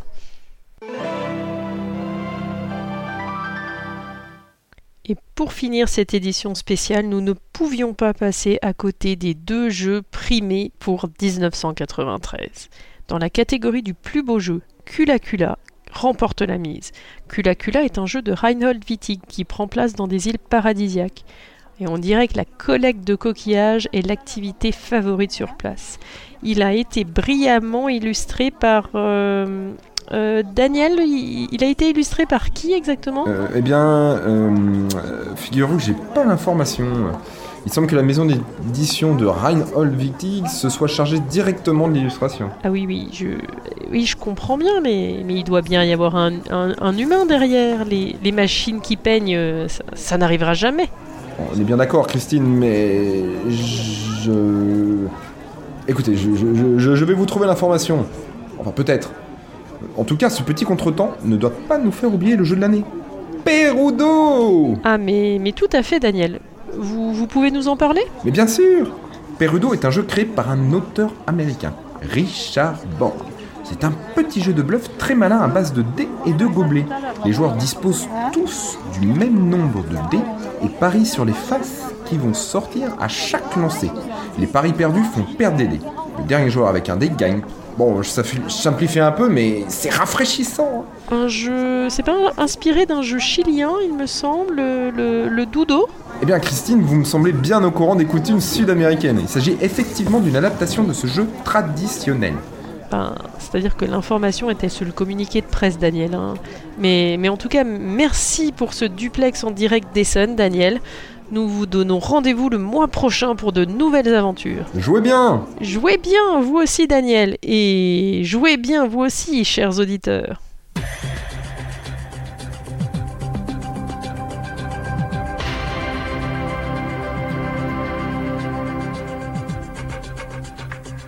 Merci à vous deux, suis-je et Dany, pour ce petit retour dans le passé, donc en 1993. Année de sortie de, de Magic, bien sûr. Ouais. Et ben écoute, ben maintenant on va repartir euh, pour Ludo Incognito. Alors Ludo Incognito euh, qui, change un peu tous les, toutes les saisons euh, son Mm. angle d'approche. Donc on sait que cette année euh, Acariatre euh, se focalise sur les émotions dans le jeu. Il se renouvelle plus que les jeux de pose d'ouvrier, en tout cas. Euh, oui voilà pourtant. Il, a mis, il a mis quand même Groucho et Karl au, au placard. Moi ça me fait de la peine parce que je les Ah, aimais vrai. Il les a Ouais. remplacés par des sound design euh, chelous. euh. Ouais, moi je veux, moi je jurerais que dans les commentaires vous, vous militiez avec moi pour le retour de, de Groucho et Karl. Mm. Et du coup, ce mois-ci, il va nous parler euh, du sentiment d'urgence. Donc on l'écoute. Ludo Incognito. Le jeu dans tous ses états. Salut les joueuses et salut les joueurs. C'est la cariatre au micro. Si vous avez suivi l'épisode précédent, vous savez que je consacre cette année de podcast à l'exploration des sensations provoquées par le jeu de société. Et comme il n'y a pas une seconde à perdre, on commence tout de suite avec le deuxième épisode consacré au sentiment d'urgence. Le jeu de société n'est-il pas le plus calme des loisirs ludiques? Quelle forme d'urgence peut-on tout de même y trouver? Est-ce une bonne chose? Et comment la générer? Autant de questions auxquelles je vais tenter de répondre ici. Accrochez-vous. C'est parti L'image consacrée du jeu de société moderne nous présente une équipe de joueuses, concentrées autour de la table, échangeant quelques mots courtois entre deux longs silences. Comme si le jeu de société était un loisir de patience, un moment suspendu loin de l'agitation, toujours plus folle, de notre monde. C'est mal connaître la variété des jeux et ce qui se trame dans cette ambiance feutrée. Je vais tenter de vous en convaincre dans cette chronique. Mais avant d'aller plus loin, de quoi parle-t-on exactement? Du sentiment d'urgence, la sensation qu'on éprouve quand on manque de temps pour faire tout ce qu'il faudrait faire. L'empressement qu'on met alors à faire les choses le plus rapidement possible pour tenter de les faire avant l'heure fatidique. Ce qui génère, vous le savez bien, stress et irritation nerveuse. Voilà la sensation qui m'intéresse ici. Mais pas si vite Quel rapport avec le jeu? Le jeu se déroule dans un temps souvent contraint, propice à des situations d'urgence. Quelques exemples. À Race for the Galaxy, Kimberly se rapproche très très vite des 12 cartes posées qui vont sonner la fin de la partie. Il faut absolument que je pose deux cartes ce tour-ci. Celle-là ou celle-là, ou plutôt celle-ci, et si je fais ça, oh, je n'arrive plus à réfléchir le temps presse. Et Dylan qui n'arrête pas de soupirer à côté, sous-entendant que je ne joue pas assez vite. J'aimerais bien l'y voir. À Escape. Le deuxième gong va retentir d'une seconde à l'autre. Il faut absolument que je me rapproche de la sortie. Je rejette les dés à toute vitesse et c'est forcément à ce moment-là que l'un d'entre eux roule sous la table. Vite, vite À Double, je suis aux aguets, prêt à dégainer. Le clown, le clown Ces courts exemples de moments de jeu sentent le vécu, non? Ils montrent en tout cas que le sentiment d'urgence est fréquent dans le jeu de société. À quoi est-il dû? Et faut-il s'en inquiéter? Essayons d'y voir plus clair. Dans la majorité des jeux de société, ce sont les joueuses qui ont la responsabilité de mettre en action le jeu. Le matériel ne se déplace pas tout seul. Si les joueuses n'agissent pas, le jeu est en pause. Contrairement aux jeux vidéo par exemple, où le jeu se met lui-même en mouvement et peut imposer son rythme.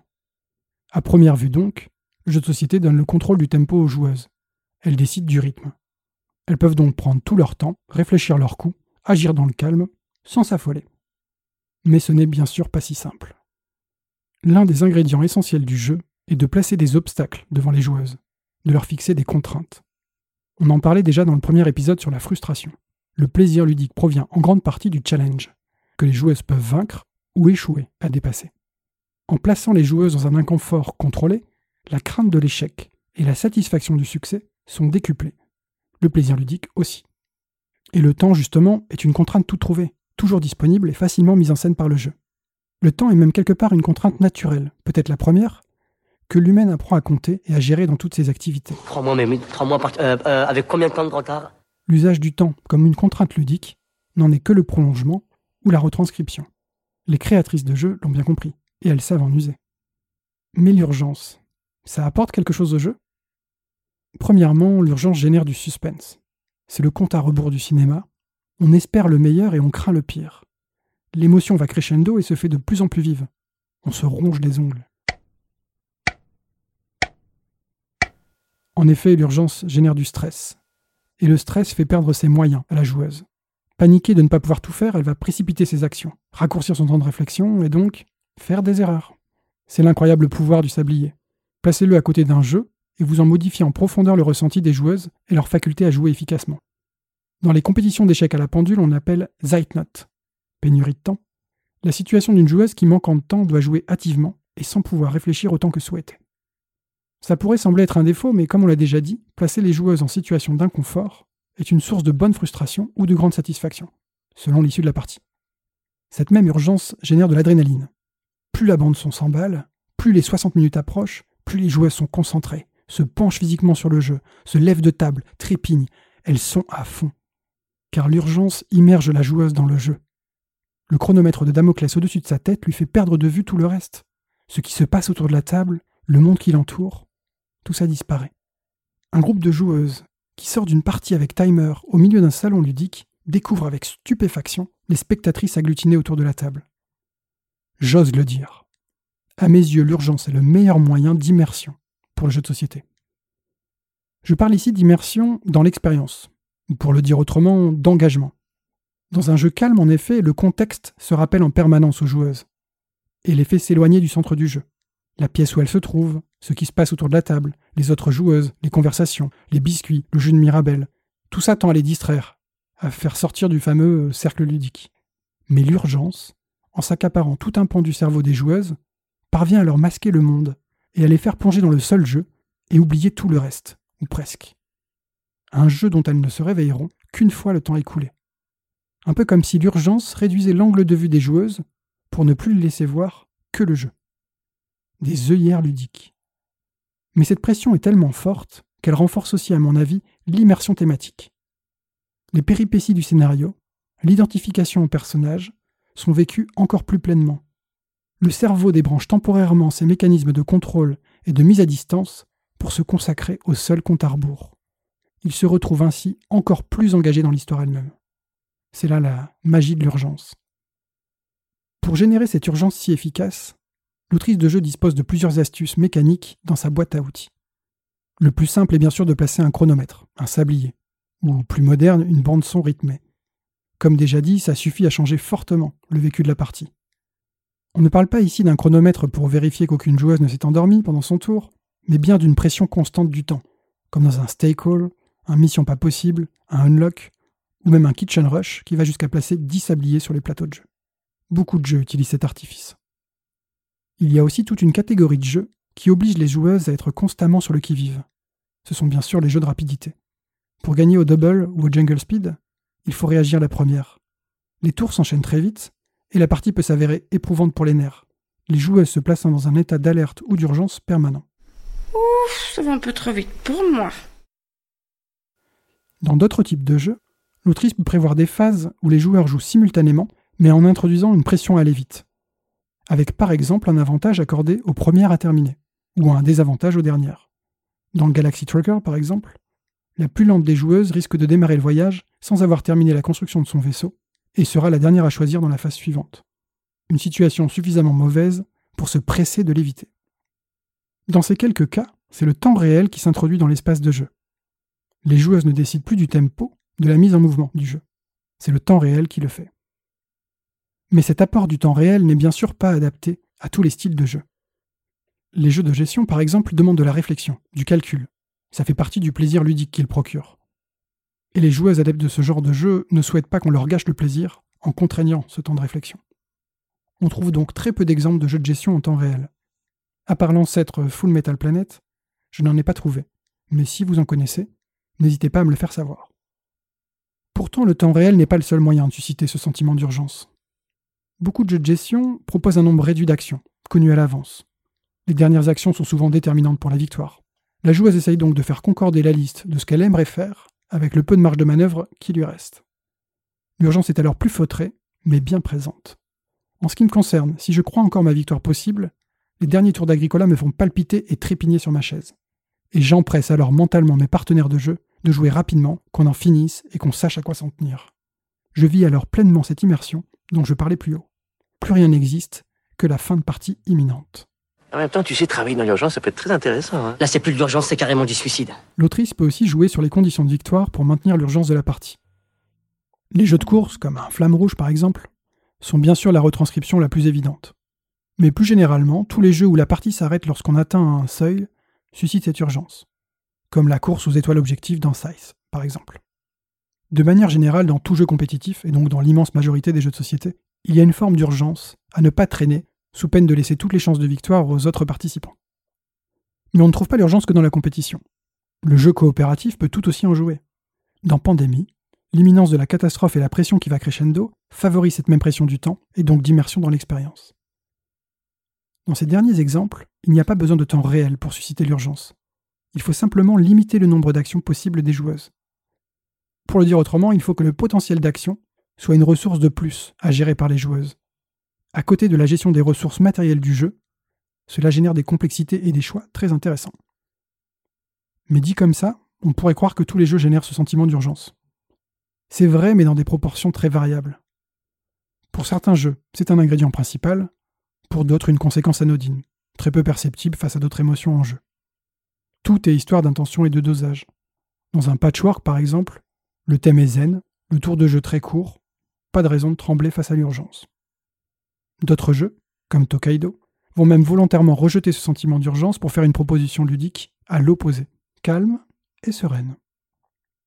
Il reste cependant une dernière forme d'urgence à évoquer, l'urgence sociale du jeu. En effet, les joueuses elles-mêmes peuvent générer de l'urgence. Lors d'une partie, les joueuses s'accordent implicitement sur la durée acceptable d'un tour de jeu. Si une joueuse prend plus de temps à réfléchir et jouer que cette durée prévue, elle est rappelée à l'ordre par les autres joueuses. Mais dépêchez-vous, mon Dieu Ou va jusqu'à se presser elle-même pour ne pas se voir reprocher de prendre trop de temps?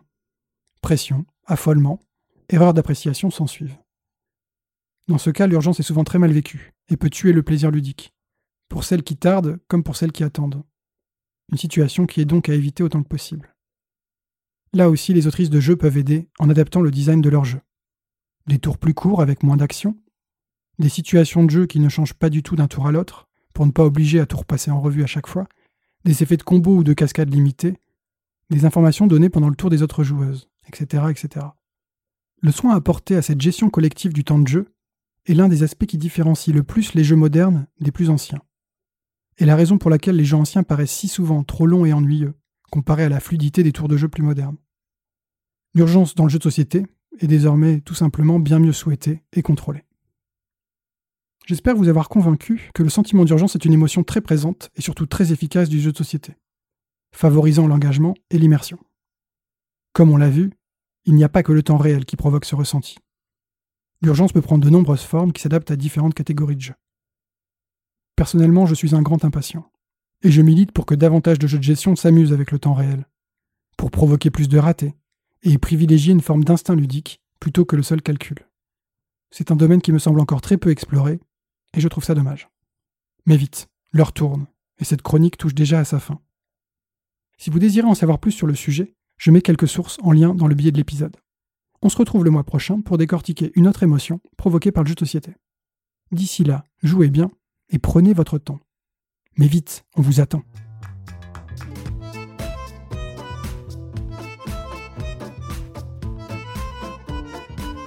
Alors merci à Cariatre. Alors euh, moi j'ai noté une chose, c'est qu'il essaie de nous faire croire que quand il joue au jeu de société, il boit du jus de Mirabelle. Et moi je ne crois pas, mais je ne crois pas une seconde, mais je pense que c'est de la Mirabelle tout court. Il faut, faut assumer un peu ses, ses propos quoi. Ouais. Du jus de Mirabelle, non mais voyons. En tout cas, moi, je suis très content de voir ces petites chroniques là sur les émotions parce que c'est euh, c'est un sujet moi qui me tient à cœur aussi. C'est c'est qu'on arrête justement de de décrire les jeux comme des, des outils mathématiques uniquement ou des, des produits et qu'on parle un peu des émotions qu'on ressent quand on joue au jeu. C'est quelque chose qui Mm. manquait dans la critique, hein, on l'a dit tout à l'heure, mais euh, du coup c'est chouette qu'il en parle en tout cas. Ouais, ouais, puis c'est assez, euh, c'est toujours assez, euh, comment dire, introspectif et, Mm. enfin, il, il- il va chercher quand même assez loin. Et je pense que tous les sentiments, même mon départ, moi, quand j'ai vu Sentiment d'urgence, je me suis dit, ok, bon. Et puis après, en fait, quand tu, quand tu l'écoutes progressivement, tu, tu comprends ce, à- ce- enfin, ce vers quoi il veut t'amener, en fait, comme, euh, comme Ah le ouais. ressenti, quoi. Sur le fait, voilà, ce qu'il explique sur le fait que, en fait, euh, l'urgence, euh, elle a tendance à être, au contraire, contre-productive. C'est-à-dire que tu, souvent, Mm. tu fais plus, tu fais moins bien que ce que tu aurais fait en, Ah en ouais. temps normal, quoi. Et, mais d'ailleurs, en fait, moi, je pense que les jeux doivent euh, doivent chercher à construire. Alors, c'est ce qu'on appelle des heuristiques, c'est-à-dire qu'ils doivent essayer de te te montrer vers où tu dois aller, quoi. Parce que ça évite justement les, les côtés euh, analysis paralysis, qui est, une des parties qu'il a qu'il a abordé au final, hein, le, le fait de réfléchir trop et que du coup euh, ça ça devient ennuyeux pour tout le monde. Bah, je pense que là, euh, dans, en termes de conception de jeu, faut que le jeu fasse comprendre vers où tu dois aller, même s'il y a 15 000 choix, il faut que tu te dises, bah, ces 5-6 choix-là ont l'air les plus intéressants, tu vois. Oui, tout à fait. Et, et après, moi je me suis toujours demandé, c'est aussi parfois, euh, bon, il dit le sentiment d'urgence, c'est vrai que ça peut te faire faire des erreurs parce que ça te presse, ça t'enlève des facultés de. Mais moi je, je trouve aussi que parfois l'urgence, elle te, voilà, elle te donne cette euh, dose d'adrénaline, enfin quelque chose qui fait que tu te surpasses en fait et tu fais mieux que ce qui, si t'avais dû, euh, enfin tu l'avais fait en temps normal. Je sais pas si tu vois ce que je veux Ouais. dire. et, Quelque chose c'est que assez tu- ambigu quoi, ouais. Que tu sens beaucoup dans les jeux en temps réel, du coup, en fait. Mm. Parce qu'en fait, ça te force à te transcender un peu, quoi. Enfin, à, à aller au-delà de Mm. tes limites. Et euh, souvent, tu t'aperçois que t'es, t'es beaucoup plus capable de faire euh, que ce que tu pouvais croire euh, à l'origine. Donc, euh, Ouais, ouais. Une frénésie, quoi. Une- mm. Et- Ouais, ouais, tout à fait. Et moi, un jeu que je trouve euh, très paradoxal là-dessus, c'est euh, Ricochet Robot. Où, euh, en fait, t'as à la fois. Bah, tu vois, en fait, t'as, t'as un. C'est un, c'est un jeu de rapidité de Alex Randolph. Mhm. Où euh, tu vas avoir un sablier. En fait, il faut être le premier à trouver euh, un certain. euh, le mouvement le plus court le- en termes de déplacement qui va amener un robot sur une certaine case. Mais ils ont, ils ont une, une méthode de déplacement que je peux pas t'expliquer à l'oral parce que c'est, Oui. c'est pas forcément utile. très visuel, voilà. Mais Mm. du coup, c'est fascinant parce que tu as le sentiment d'urgence, vu que c'est de la rapidité, il faut chercher le meilleur Mhm. coup possible. Mais en fait, t'as pas la frénésie que t'as dans des jeux en temps réel où tu sais, en général, les gens gigotent de partout, etc. Là, t'es plus Mhm. juste à, à te concentrer et te prendre la tête, ce qui est le, stéréotype que, dont il racontait au début de la chronique, Mhm. tu vois. Donc t'as l'impression que les, les gens sont super concentrés comme euh, s'ils jouaient aux échecs ou je sais pas quoi, alors qu'en fait mentalement t'es en train de turbiner et d'être en panique, tu vois, et de ressentir cette émotion-là, mais ça, ça se voit pas physiquement, tu vois ce que je veux dire? Ouais, ouais, tout à fait. Je trouve ça, je trouve ce jeu-là, il est, il est fascinant pour ça en fait, quoi. Mm. Et tu, toi, tu avais joué à C'était cool? Ouais, ouais, je le trouve très bien. Ouais. Et en, alors en plus, parce que là, t'as vraiment le sentiment d'urgence, et en plus, tu as l'urgence de devoir gérer l'urgence. Je trouve Ouais, que c'est ça. Là, t'as carrément dans la, comment dire, dans la mise en abîme, euh, parce que c'est pas juste que t'as le sablier qui tourne, c'est que t'as le sablier qui tourne, et il faut que toi, tu dises à un moment, il y a une- dans une des phases du jeu, il faut que toi, Ouais. tu penses à dire sablier pour qu'on retourne le sablier pour pas te retrouver euh, hors délai, quoi.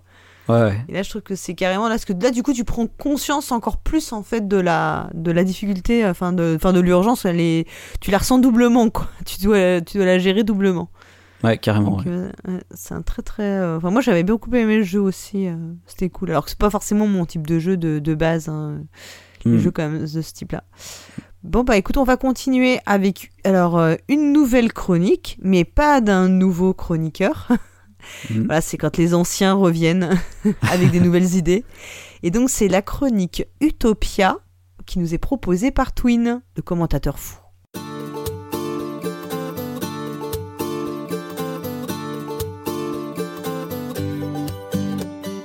Bonjour, bienvenue dans la chronique Utopia. Je suis Twin et nous allons nous poser la question de ce qui rend intéressant certains sujets et certains thèmes dans les jeux de société. Pourquoi est-ce qu'il y a tant de jeux de zombies? Pourquoi est-ce qu'on aime tant voir des tentacules chez Lovecraft? Pourquoi est-ce qu'il y a autant de jeux sur la Renaissance? Tous ces sujets et bien d'autres, nous allons les aborder dans Utopia.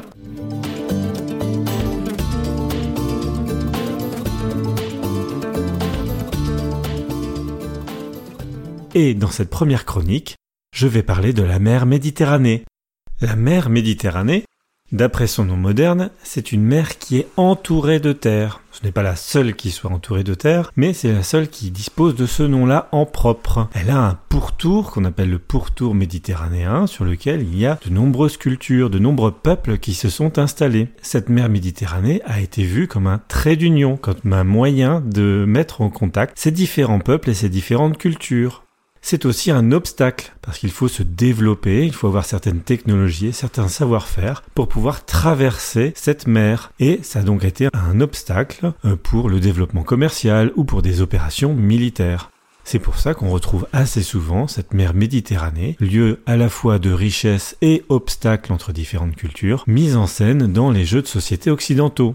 Il est normal d'ailleurs que la plupart de ces jeux parlent de commerce. Des jeux comme Oltremare de Emanuele Ornella ou Serenissima de Dominique Erard, qui s'appelait d'ailleurs dans sa première version en français Méditerranée, mettent en scène le commerce entre les différentes euh, villes, les différents peuples, les différentes cultures autour de la Méditerranée.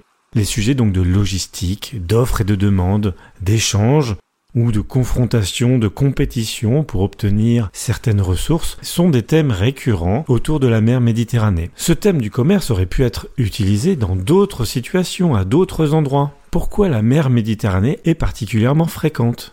Il faut ici souligner qu'on parle de jeux occidentaux, c'est-à-dire de jeux dont les autrices, les auteurs, les joueurs, les publicateurs, les illustratrices viennent majoritairement de cultures de l'Europe de l'Ouest ou d'Amérique du Nord.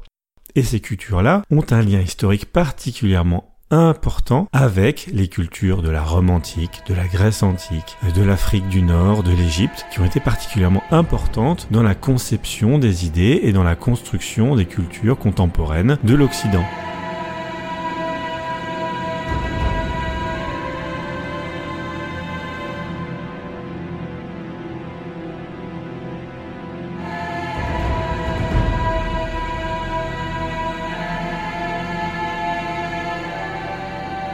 Trois périodes en particulier sont souvent mises en valeur autour de la Méditerranée. La période antique, qui est souvent caractérisée dans les jeux par une opposition entre la culture romaine euh, vis-à-vis du reste du monde méditerranéen, souvent dans des postures euh, militaires, face à Carthage ou face à la Grèce ou face à l'Égypte. Dans ce cas, on peut notamment citer Hannibal, Rome versus Carthage de Marc Simonich, ou Rome et Carthage de Jean-René Verne, deux jeux qui mettent en opposition le monde romain avec leurs adversaires historiques.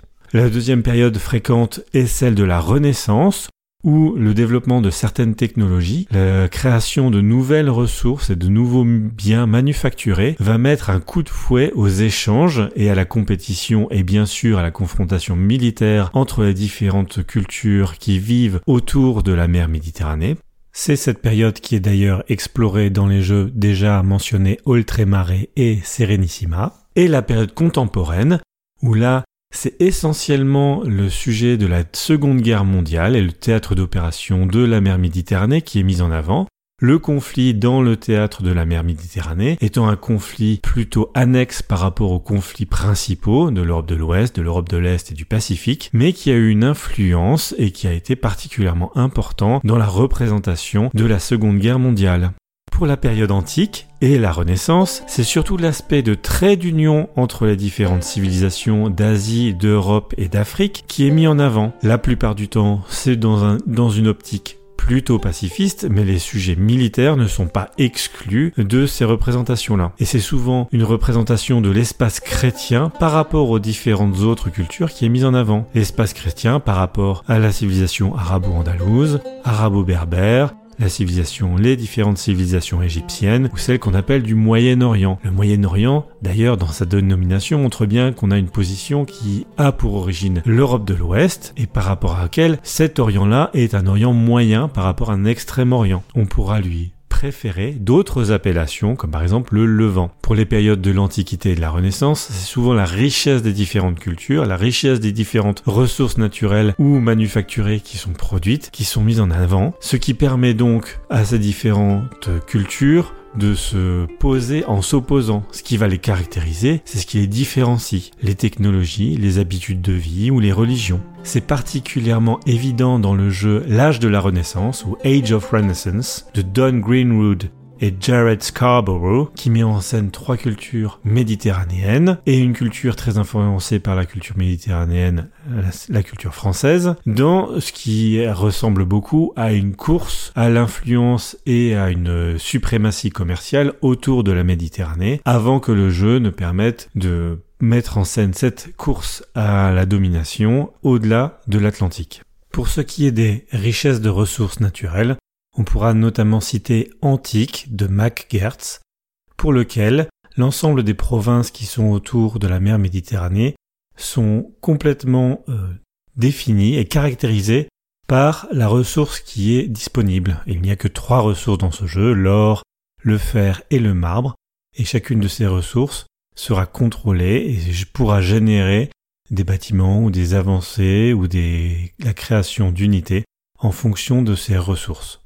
Tous ces éléments-là se retrouvent de manière particulièrement caractéristique dans le jeu Mare Nostrum de Serge Lager, où l'ensemble des éléments qui sont disponibles autour de la mer Méditerranée, correspondent soit à des emplacements qui permettent le développement de certaines caractéristiques culturelles, ou l'exploitation d'un très grand nombre de ressources naturelles ou manufacturées autour de la mer Méditerranée. Chacun des joueurs va interpréter et mener une des civilisations qui sera en compétition ou en confrontation armée, mais qui sera toujours en capacité de commercer et d'échanger avec les autres civilisations du pourtour méditerranéen. La mer Méditerranée, c'est aussi une mer dans laquelle il y a de nombreuses îles, et les îles ont un intérêt dans le monde du jeu, c'est que ce sont des économies fermées, partiellement ou totalement. Ces économies fermées ont l'intérêt d'avoir un ensemble de ressources limitées. Il faut donc pouvoir se développer avec cet ensemble de ressources limitées et avec peu d'échanges avec l'extérieur. C'est par exemple le cas avec Catane, qui est bien une île, et Catane est une ville de la Sicile, où l'essentiel de ce qui permettra aux joueurs et aux joueuses de se développer, ce sont les ressources de l'île, avec quelques échanges avec l'extérieur. Certaines îles de Méditerranée sont utilisées comme étant un décor aussi, comme c'est le cas avec Santorini. Il y a bien d'autres sujets dont on ne parle pourtant pas quand on parle de la mer Méditerranée. C'est le cas du colonialisme. Très peu de jeux l'abordent de manière explicite, parfois ils l'abordent de manière implicite, comme dans le, jeu Catan. On parle souvent des technologies, des religions et des capacités militaires comme étant des éléments culturels importants dans le cadre de la mer Méditerranée, mais un grand nombre d'autres éléments culturels ne sont pas du tout mis en valeur, comme la musique, la danse, la gastronomie et les langues. Un autre point qui est absent, c'est la piraterie, alors qu'elle était particulièrement importante à la période antique, au Moyen Âge, à la Renaissance. Tête mort, voilà les pirates. Voilà les pirates. Pavillon noir et tête mort, voilà les pirates qui arrivent dans le port. Enfin, l'écologie est un sujet qui est très peu abordé dans le cadre spécifique de la mer Méditerranée alors que la mer Méditerranée, malgré sa taille modeste, représente une part importante de la biodiversité marine mondiale. Et vous Quels autres jeux appréciez-vous ou trouvez-vous intéressants à propos de la mer Méditerranée? Pensez-vous que d'autres mers ou d'autres océans ont une part aussi importante et aussi fréquente que la mer Méditerranée dans les jeux? Enfin, quels autres points d'intérêt trouvez-vous à la mer Méditerranée en particulier, qui n'ont pas été abordés dans le cadre de cette émission?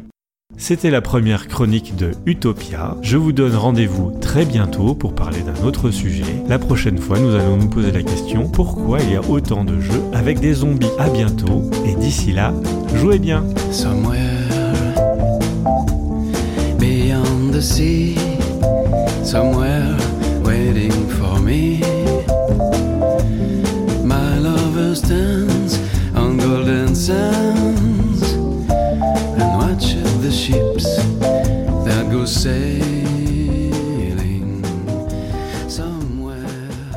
Eh bien, merci Twin pour cette euh, incroyable chronique. Donc une toute nouvelle chronique où il va nous parler de, de thèmes, mais ce n'est pas tellement je t'aime, c'est autre chose. Non, c'est ni tellement je t'aime ni autour du jeu. Enfin, c'est encore euh, une Oui. déclinaison différente. Bah là, pour le coup, ouais, c'est, c'est, euh, je trouve ça, je trouve ça vraiment intéressant la manière dont il, a- il aborde la chose parce qu'il, il, essa- il essaye un peu d'expliquer euh, un thème de manière générale, comment il est abordé dans tout le, Mm. tout le spectre Ouais. du jeu de société, quoi. Ouais, finalement, un petit peu le, comment dire, le, le bagage, enfin, je sais pas, la vision collective qu'on Ouais. a par rapport au thème, ouais. Et du coup, là, pour le coup, pour la Méditerranée, finalement, euh, c'est vrai qu'il a pas forcément parlé des styles de jeu, mais euh, tu remarques que finalement, bah, il y a beaucoup de jeux de civilisation. Ouais.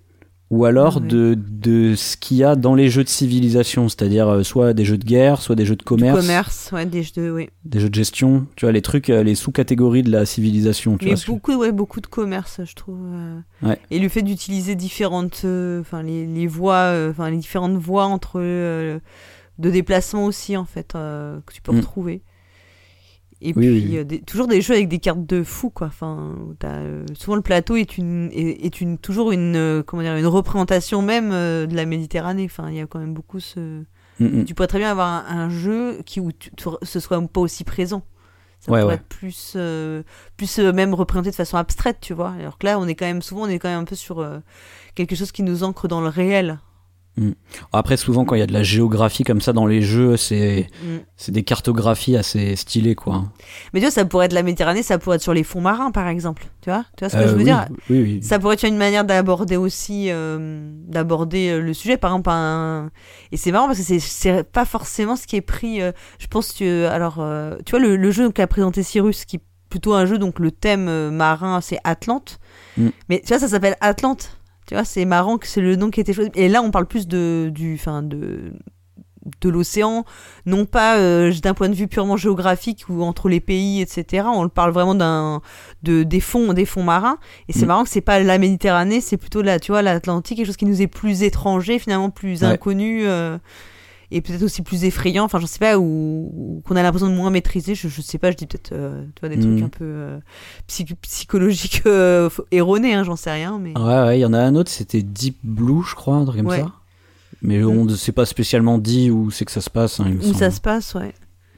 Et Je après, je crois passe pas. sur le Pacifique, je réfléchis si j'ai des idées de jeux, tu vois, qui parlent d'autres. euh, Après, t'as tous les jeux de, de bateaux, de manière générale, de pirates, de choses comme ça. Oui. Oui, où tu vas voir les Caraïbes, par exemple, t'as beaucoup de représentations. euh, Mm. bah, par exemple, Maracaibo, tu vois, où tu as Ouais. une représentation. Ouais, ouais. Mais ça, c'est vrai que souvent, ça, c'est en toile de fond, c'est pas tellement.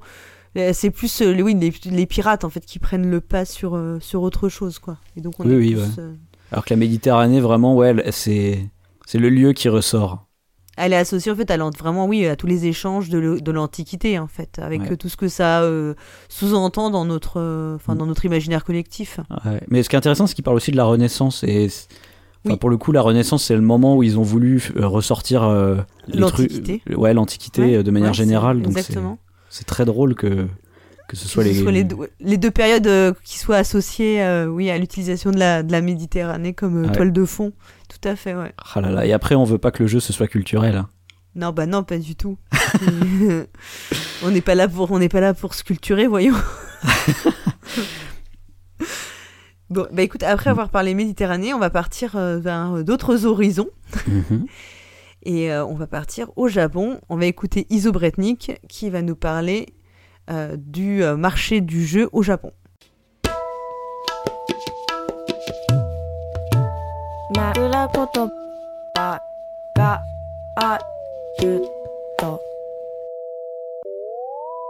Aujourd'hui, pour ma chronique, je ne vais pas vous parler d'un jeu, ni de deux, ni même de cent, mais du marché du jeu au Japon et des changements assez importants qu'il a vécu ces dernières années. Commençons par le plus évident, la fréquentation des éditions Tokyo Hit du Game Market. Figurez-vous que lorsque des personnalités connues du monde du jeu japonais comme Jun Kusaba, qui est aussi un fervent défenseur de la survie du Goita, un jeu traditionnel que j'aime moi-même beaucoup, ont créé le Game Market, les visiteurs se comptaient en centaines, à peine. Dix ans plus tard, la fréquentation sur une journée était d'environ 2000-2200 visiteurs. Dix ans plus tard encore, le Japon a vécu une explosion du nombre de visiteurs avec plus de 29 000 lors de la dernière édition qui a eu lieu en novembre 2019. Et malgré un changement de lieu qui a clairement retiré au TGM, c'est son petit nom, une partie de son attrait. Le TGM, donc, Tokyo Game Market, était une façon pour ses créateurs, avec aujourd'hui l'éditeur Arclight à sa tête, de répondre avec respect au Salon des scènes. Le Japon avait une communauté de joueurs et de joueuses qui se rendaient régulièrement au salon allemand, mais n'avait pas de salon national. C'était l'occasion, par exemple, de voir les nouveautés allemandes, souvent avec des traductions amateurs ou propres aux premières boutiques. Je pense notamment à Banesto, dans ma ville de Nagoya, qui a fêté ses 20 ans l'année dernière. Cette pratique euh, de traduction qui a d'ailleurs toujours cours aujourd'hui. Je vous souhaite bon courage pour trouver une traduction japonaise officielle d'un jeu à peine sorti. Ces traductions ont une valeur inestimable les premiers mois et ne sont jamais disponibles sur Internet. Pour éviter la revente et l'import, j'imagine. À moins qu'il ne s'agisse d'une traduction de l'incroyable Nagamine, qui sont souvent disponibles sur BGG et qui est, selon moi, probablement le meilleur traducteur de règles de jeu japonais. Le TGM, c'était aussi l'occasion de laisser quelques auteurs, ES aussi, essayer leur création avec les visiteurs. Une deuxième spécialité du game market qui va prendre de plus en plus de place au fur et à mesure que les années passent. Moment Covid oblige, le marché du jeu de société a aussi explosé depuis quelques mois en raison du semi-confinement japonais. Oui, ici, on est en semi-confinement, puisque la loi ne peut pas vous contraindre à rester chez vous. Pas d'amende de 135 euros et pas de formulaire à remplir. La loi ne peut que vous encourager à le faire. Dans un récent article du Japan Times, le journal de langue anglaise japonais, le propriétaire des boutiques Sugorokuya, Monsieur Maruta, expliquait que le jeu Nanja Monja, un jeu russe édité chez Cocktail Games sous le nom de Phase de Book, s'était vendu, attention accrochez-vous bien, à 190 000 exemplaires en un mois. Ces chiffres de vente mensuels en temps normal, 20 000 exemplaires nous dit-il, sont déjà assez fous pour un jeu de ce type. Mais il a bénéficié d'une couverture médiatique et d'un retentissement youtubesque très important. Sugorokuya est d'ailleurs pour moi un symbole de l'image vers laquelle tend le jeu de société au Japon. Un magasin comme Banesto, très roots, sans vitrine, avec un espace très restreint, presque étouffant, garde malgré tout ce charme un peu désuet des passions de niche. Je suis d'ailleurs très heureux d'être l'ami de Monsieur Nakano, son propriétaire, un pionnier dans le monde du jeu de société ici.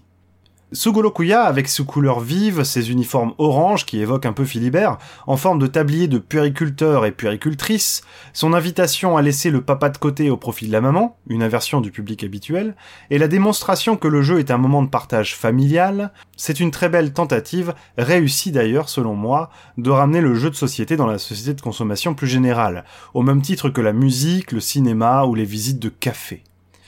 À ce propos, parlons-en des cafés, des cafés-jeux, avec Jelly Jelly Café en tête. Imaginez donc un Etai qui prend sa retraite, ou qui quitte les forces d'autodéfense plutôt, pour se lancer dans la création d'un jeu, d'un café-jeu en plein Shinjuku à Tokyo.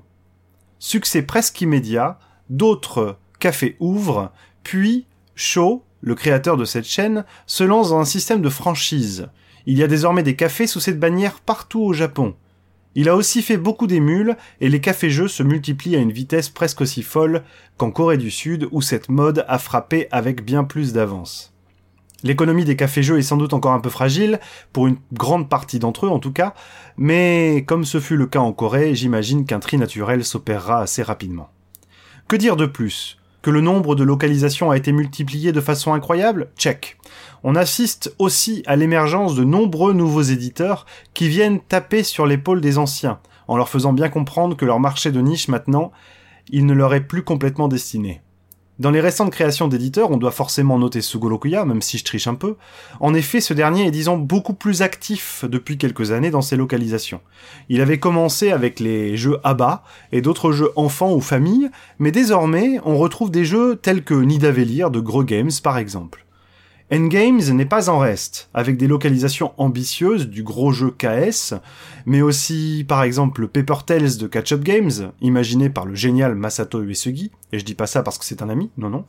Euh, des créations aussi, avec le très bon Noko un jeu de trick-taking excellent, imaginé par Yusuke Matsumoto, et illustré par l'incroyable Saibepe. Donc une très grande richesse au niveau de la multiplication des localisations, puisqu'avant on avait énormément de jeux en import et désormais la plupart des jeux sont dans leur version Nihongoban, donc leur version japonaise traduite entièrement jusqu'à la boîte, et aussi de plus en plus d'éditeurs qui euh, favorisent la création japonaise en éditant des jeux japonais. C'est aussi le cas par exemple d'Arclight qui depuis quelques années reprend des jeux qui ont un grand succès au game market pour les republier dans leur version, dans une version japonaise. Il y a tant de choses à dire encore sur ce marché qui explose tranquillement. La qualité de la création japonaise n'est désormais plus à démontrer. Il suffit de suivre la longue queue d'éditeurs étrangers qui viennent sourcer des jeux dans les game markets. Un peu moins cette année, évidemment.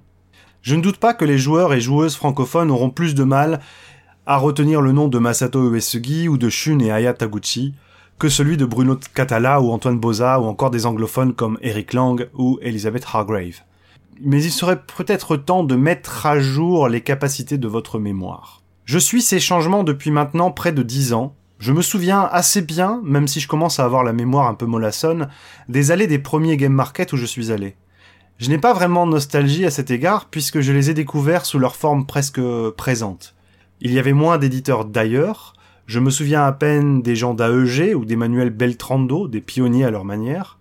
moins d'éditeurs japonais, Arclight, Hobby Japan, et les débuts de Jun Sasaki avec Home Games, et beaucoup, mais alors vraiment beaucoup, de créations assez folles à l'état brut.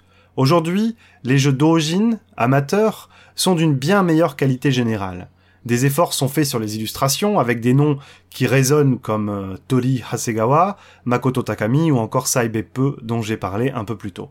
Les imprimeurs japonais ont laissé en partie leur place aux taïwanais, aux chinois, réduisant ainsi les coûts de production et donc les prix de vente, et les auteurs, d'une manière générale, sont plus débrouillards d'eux. Il suffit de jeter un œil au nombre un peu absurde de campagnes euh, Kickstarter lancées pour des jeux japonais depuis quelques mois. Kickstarter a été très actif ces dernières années lors des euh, Tokyo Game Market. Je me souviens y avoir bu beaucoup de café. Cette année-là, Kickstarter avait un espace digne d'Asmodee à Essen, c'en était un peu ridicule d'excès. Mais ils ont aussi permis aux auteurs de recevoir des conseils, notamment sur la façon de filmer, présenter leur jeu en vidéo, et bien sûr, in fine, un retour sur investissement se fera probablement avec la multiplication des campagnes KS. Les objectifs sont souvent humbles chez les auteurs et il faudrait que je pose euh, la question de l'équilibre financier. Euh, voir si les auteurs qui ont réussi leur campagne s'y retrouvent dans cette démarche. L'argent, on le sait, est rarement le nerf de la guerre pour les auteurs japonais et japonaises. L'idée simple que leur jeu puisse être joué aux quatre coins du monde suffit souvent à les mettre en joie. Je trouve ça très beau, mais je m'inquiète parfois de tant de naïveté dans une industrie qui génère clairement des revenus de plus en plus importants, et même au Japon, amenant avec ce flux économique des comportements qui savourent et se frottent euh, probablement déjà les mains de ce genre de pureté d'âme. Il y a évidemment encore énormément de choses à dire sur le marché japonais et sur les récentes évolutions qu'il a vécues, euh, mais je vais m'arrêter là pour cette chronique puisque j'approche des 10 minutes. C'était une durée qui est assez rare euh, dans ma chronique. Euh, J'espère que cela vous a plu et en attendant, le mois prochain, je vous souhaite et vous dis, jouez bien.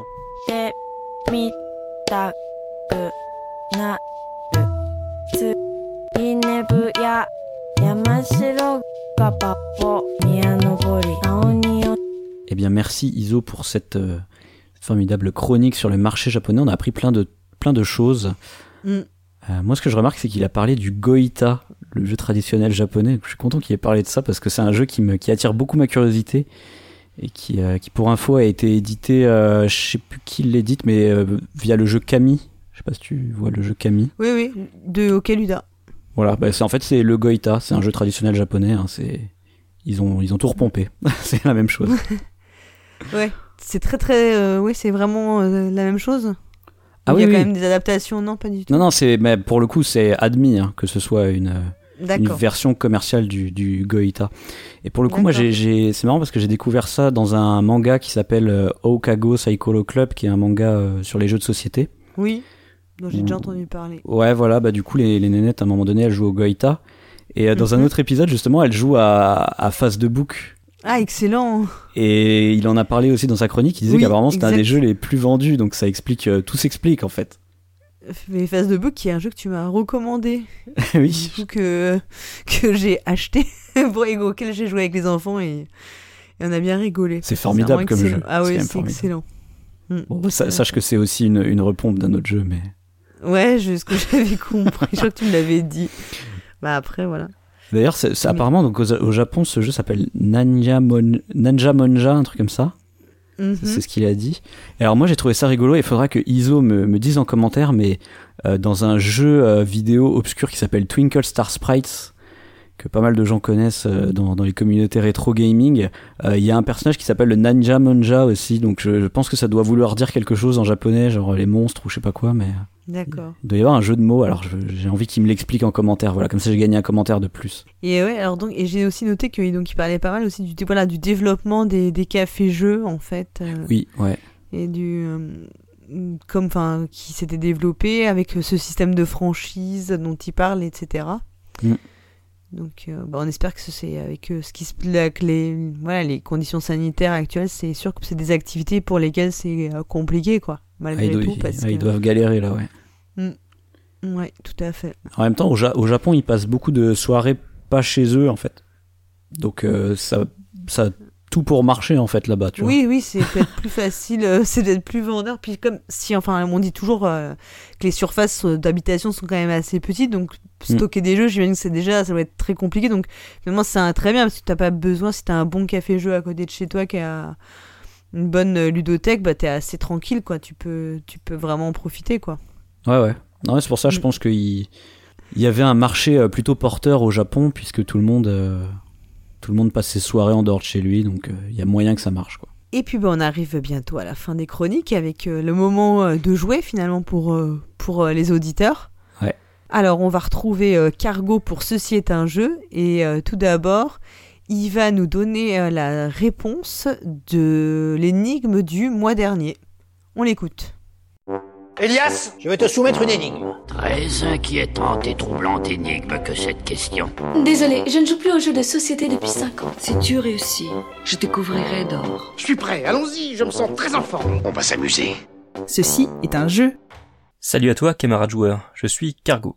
Et oui, c'est à toi que je m'adresse, tu m'as bien entendu. Si tu es arrivé à cette partie de l'épisode, c'est que toi t'es un vrai joueur, ouais, un vrai de vrai, car j'ai été relégué à l'extrême fin des chroniques. Alors on m'a dit qu'on gardait le meilleur pour la fin, alors euh, j'ai dit ok parce que j'aime bien qu'on me flatte. Enfin bref, devine quoi, elle va te plaire cette chronique, car elle est pour les joueurs, pour les vrais de vrais, car comme son nom l'indique, ceci est un jeu. Et comme à chaque épisode, je commence par la règle.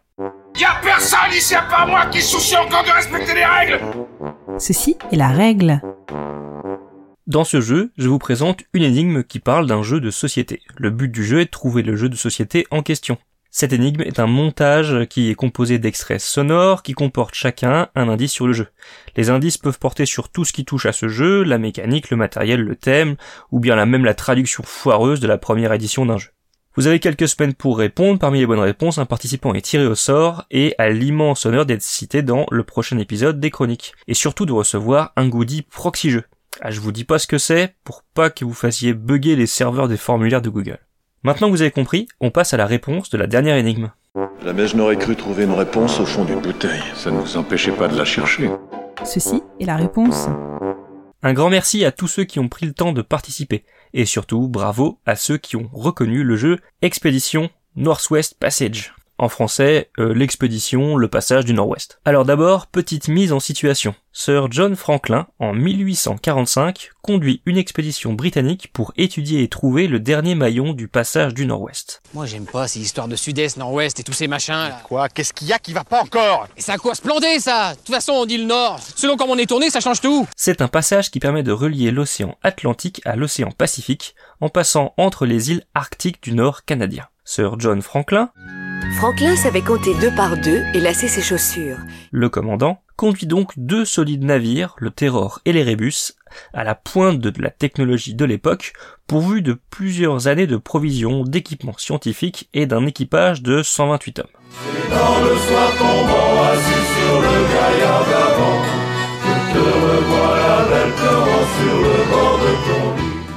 Donc ça, c'était pour le contexte.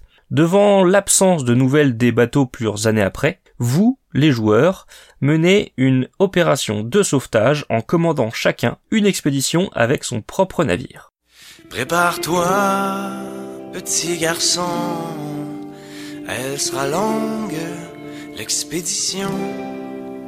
Et même si on n'en revient jamais vivant, il faut marcher droit devant. Le jeu est principalement un jeu de pose de tuiles et de déplacement. Le plateau de jeu, au début de la partie, est vierge. On ne connaît que le côté est du plateau, le Groenland, et ainsi que l'extrême ouest, le passage du nord-ouest. En posant des tuiles tout au long de la partie, le plateau va se composer et une véritable carte euh, du passage va se dessiner. Les joueurs disposent d'un bateau pour se déplacer sur la mer, d'un traîneau pour se déplacer sur la terre ou la glace, ainsi que de sept pions équipage représentant le, bah, leur équipage. À chaque tour de jeu, les joueurs dépensent des pions d'équipage pour effectuer des actions qui coûtent plus ou moins cher, qui vont être justement coûter des pions d'équipage. Par exemple, pour piocher des tuiles disponibles ou bien pour les poser sur le plateau de jeu. Les tuiles sont composées de deux types de terrains, maritime et terrestre. Alors c'est un jeu de pose de tuiles, donc chaque tuile doit être adjacente à une autre tuile et les zones doivent correspondre euh, avec un lien, euh, un lien correspondant quoi. Autre action possible, quand les tuiles ont été posées, elles créent donc un chemin pour votre navire. Vous pouvez donc vous déplacer entre les îles par le chemin maritime, donc au fil de l'eau glaciale de l'Arctique. Si vous voulez savoir la vérité, ce qui m'inquiète le plus, c'est que l'eau soit si froide. Froide comment? Glaciale. Elle doit pas faire plus d'un ou deux degrés. Vous pouvez aussi déployer votre traîneau sur une zone terrestre et lui attribuer une partie de votre équipage afin de pouvoir étendre votre exploration. On nous a signalé qu'un type était entré dans le tunnel sur un traîneau tiré par des raies. Vous pouvez également dépenser des pions d'équipage pour découvrir des vestiges de l'expédition Franklin, rencontrer des Inuits ou encore explorer des détroits. Tous les joueurs jouent chacun leur tour jusqu'à ce qu'ils aient tous passé. À la fin de chaque tour, le compte tour appelé disque polaire progresse. La nouvelle position du disque polaire est très importante car tout ce qui est au nord de sa position va être gelé. Donc les navires qui sont dans cette zone vont être bloqués dans la glace et ne pourront se déplacer qu'en traîneau. Traîneau qui peut se déplacer sur la mer gelée, je le rappelle. Et les navires resteront bloqués dans la glace jusqu'à ce qu'ils soient situés au sud du disque polaire et que la glace fonde.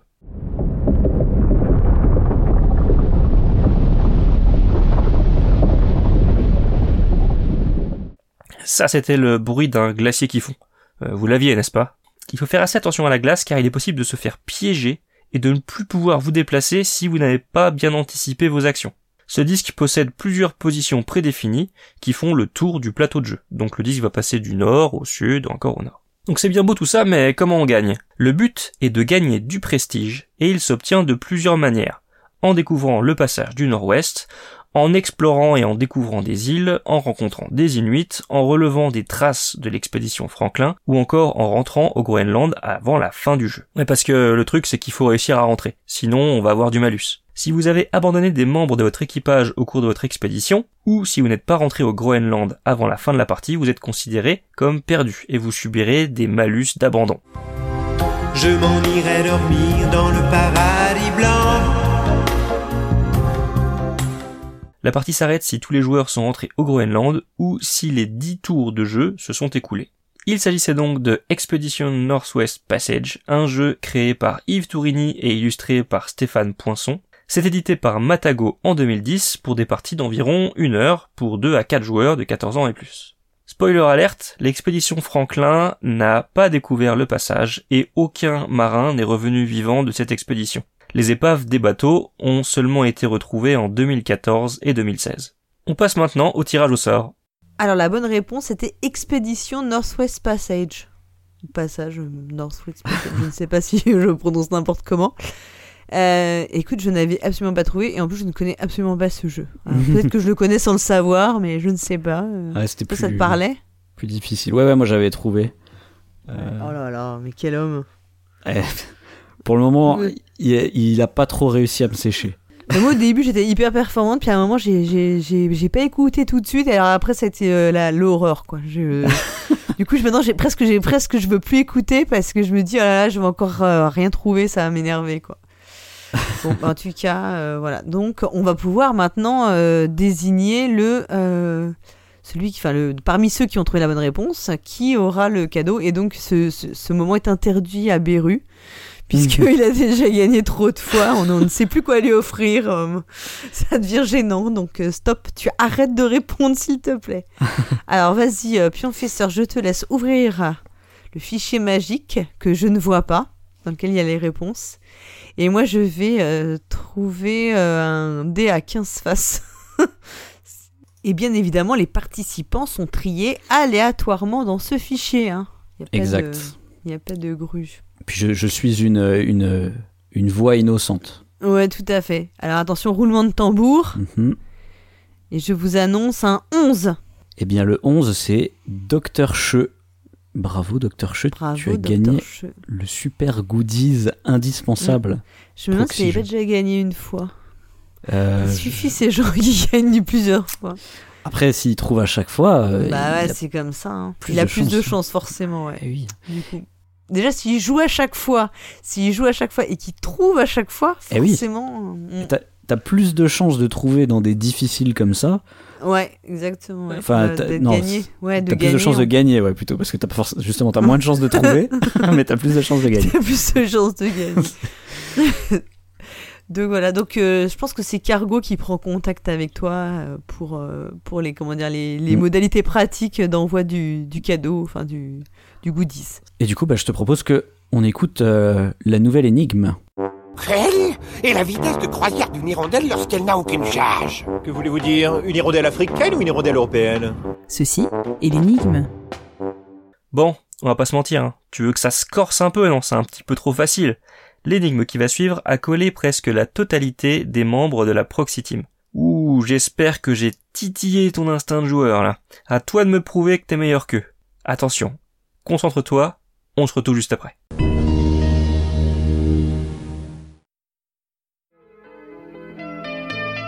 Voici le SOS d'un terrien en détresse.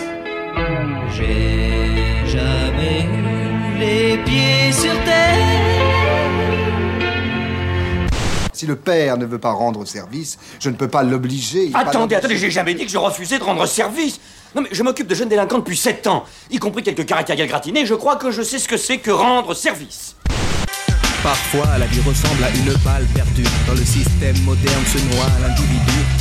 Ça va pas bientôt finir, non? Vous croyez que c'est comme ça qu'on va filer une peignée aux Calédoniens? Les Calédoniens les emmerdent. Ah oui, bravo, une belle leçon de sport. Alors il pousse, pousse, pousse de la fonte pour oublier la honte.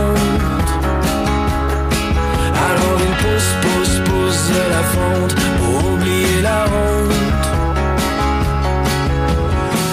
La chatte, la chatte qu'il a, la chatte Dis donc, t'as pas pris un gramme, hein Quelle ligne Tu m'as jamais dit ça quand j'étais enceinte. Mais si, mon amour. Georges, il faut que je vous parle. Je sais très bien que sous prétexte que je suis gentil, les gens me prennent souvent pour un truffe. Attention Saga Africa, ambiance de la blues. Attention les secousses. Saga Africa, ambiance de la blues. Saga Africa, attention les secousses. Et l'énigme est déjà terminée. Mais vous pouvez la réécouter si vous voulez. Sinon, je vous invite à aller immédiatement remplir le formulaire présent dans le billet du podcast pour tenter de remporter un incroyable et indispensable goodie proxy jeu, le symbole de votre réussite. Vous avez jusqu'au 16 novembre 2020 pour me faire parvenir votre réponse. Je vous retrouve le mois prochain. Et d'ici là, jouez bien. C'est tout ce que j'avais à vous dire, maintenant vous pouvez remettre votre messe. Tu remballes ton matos et tes gugus, ou bien je débarque et je te mets une grosse raclée. Hasta la vista, baby.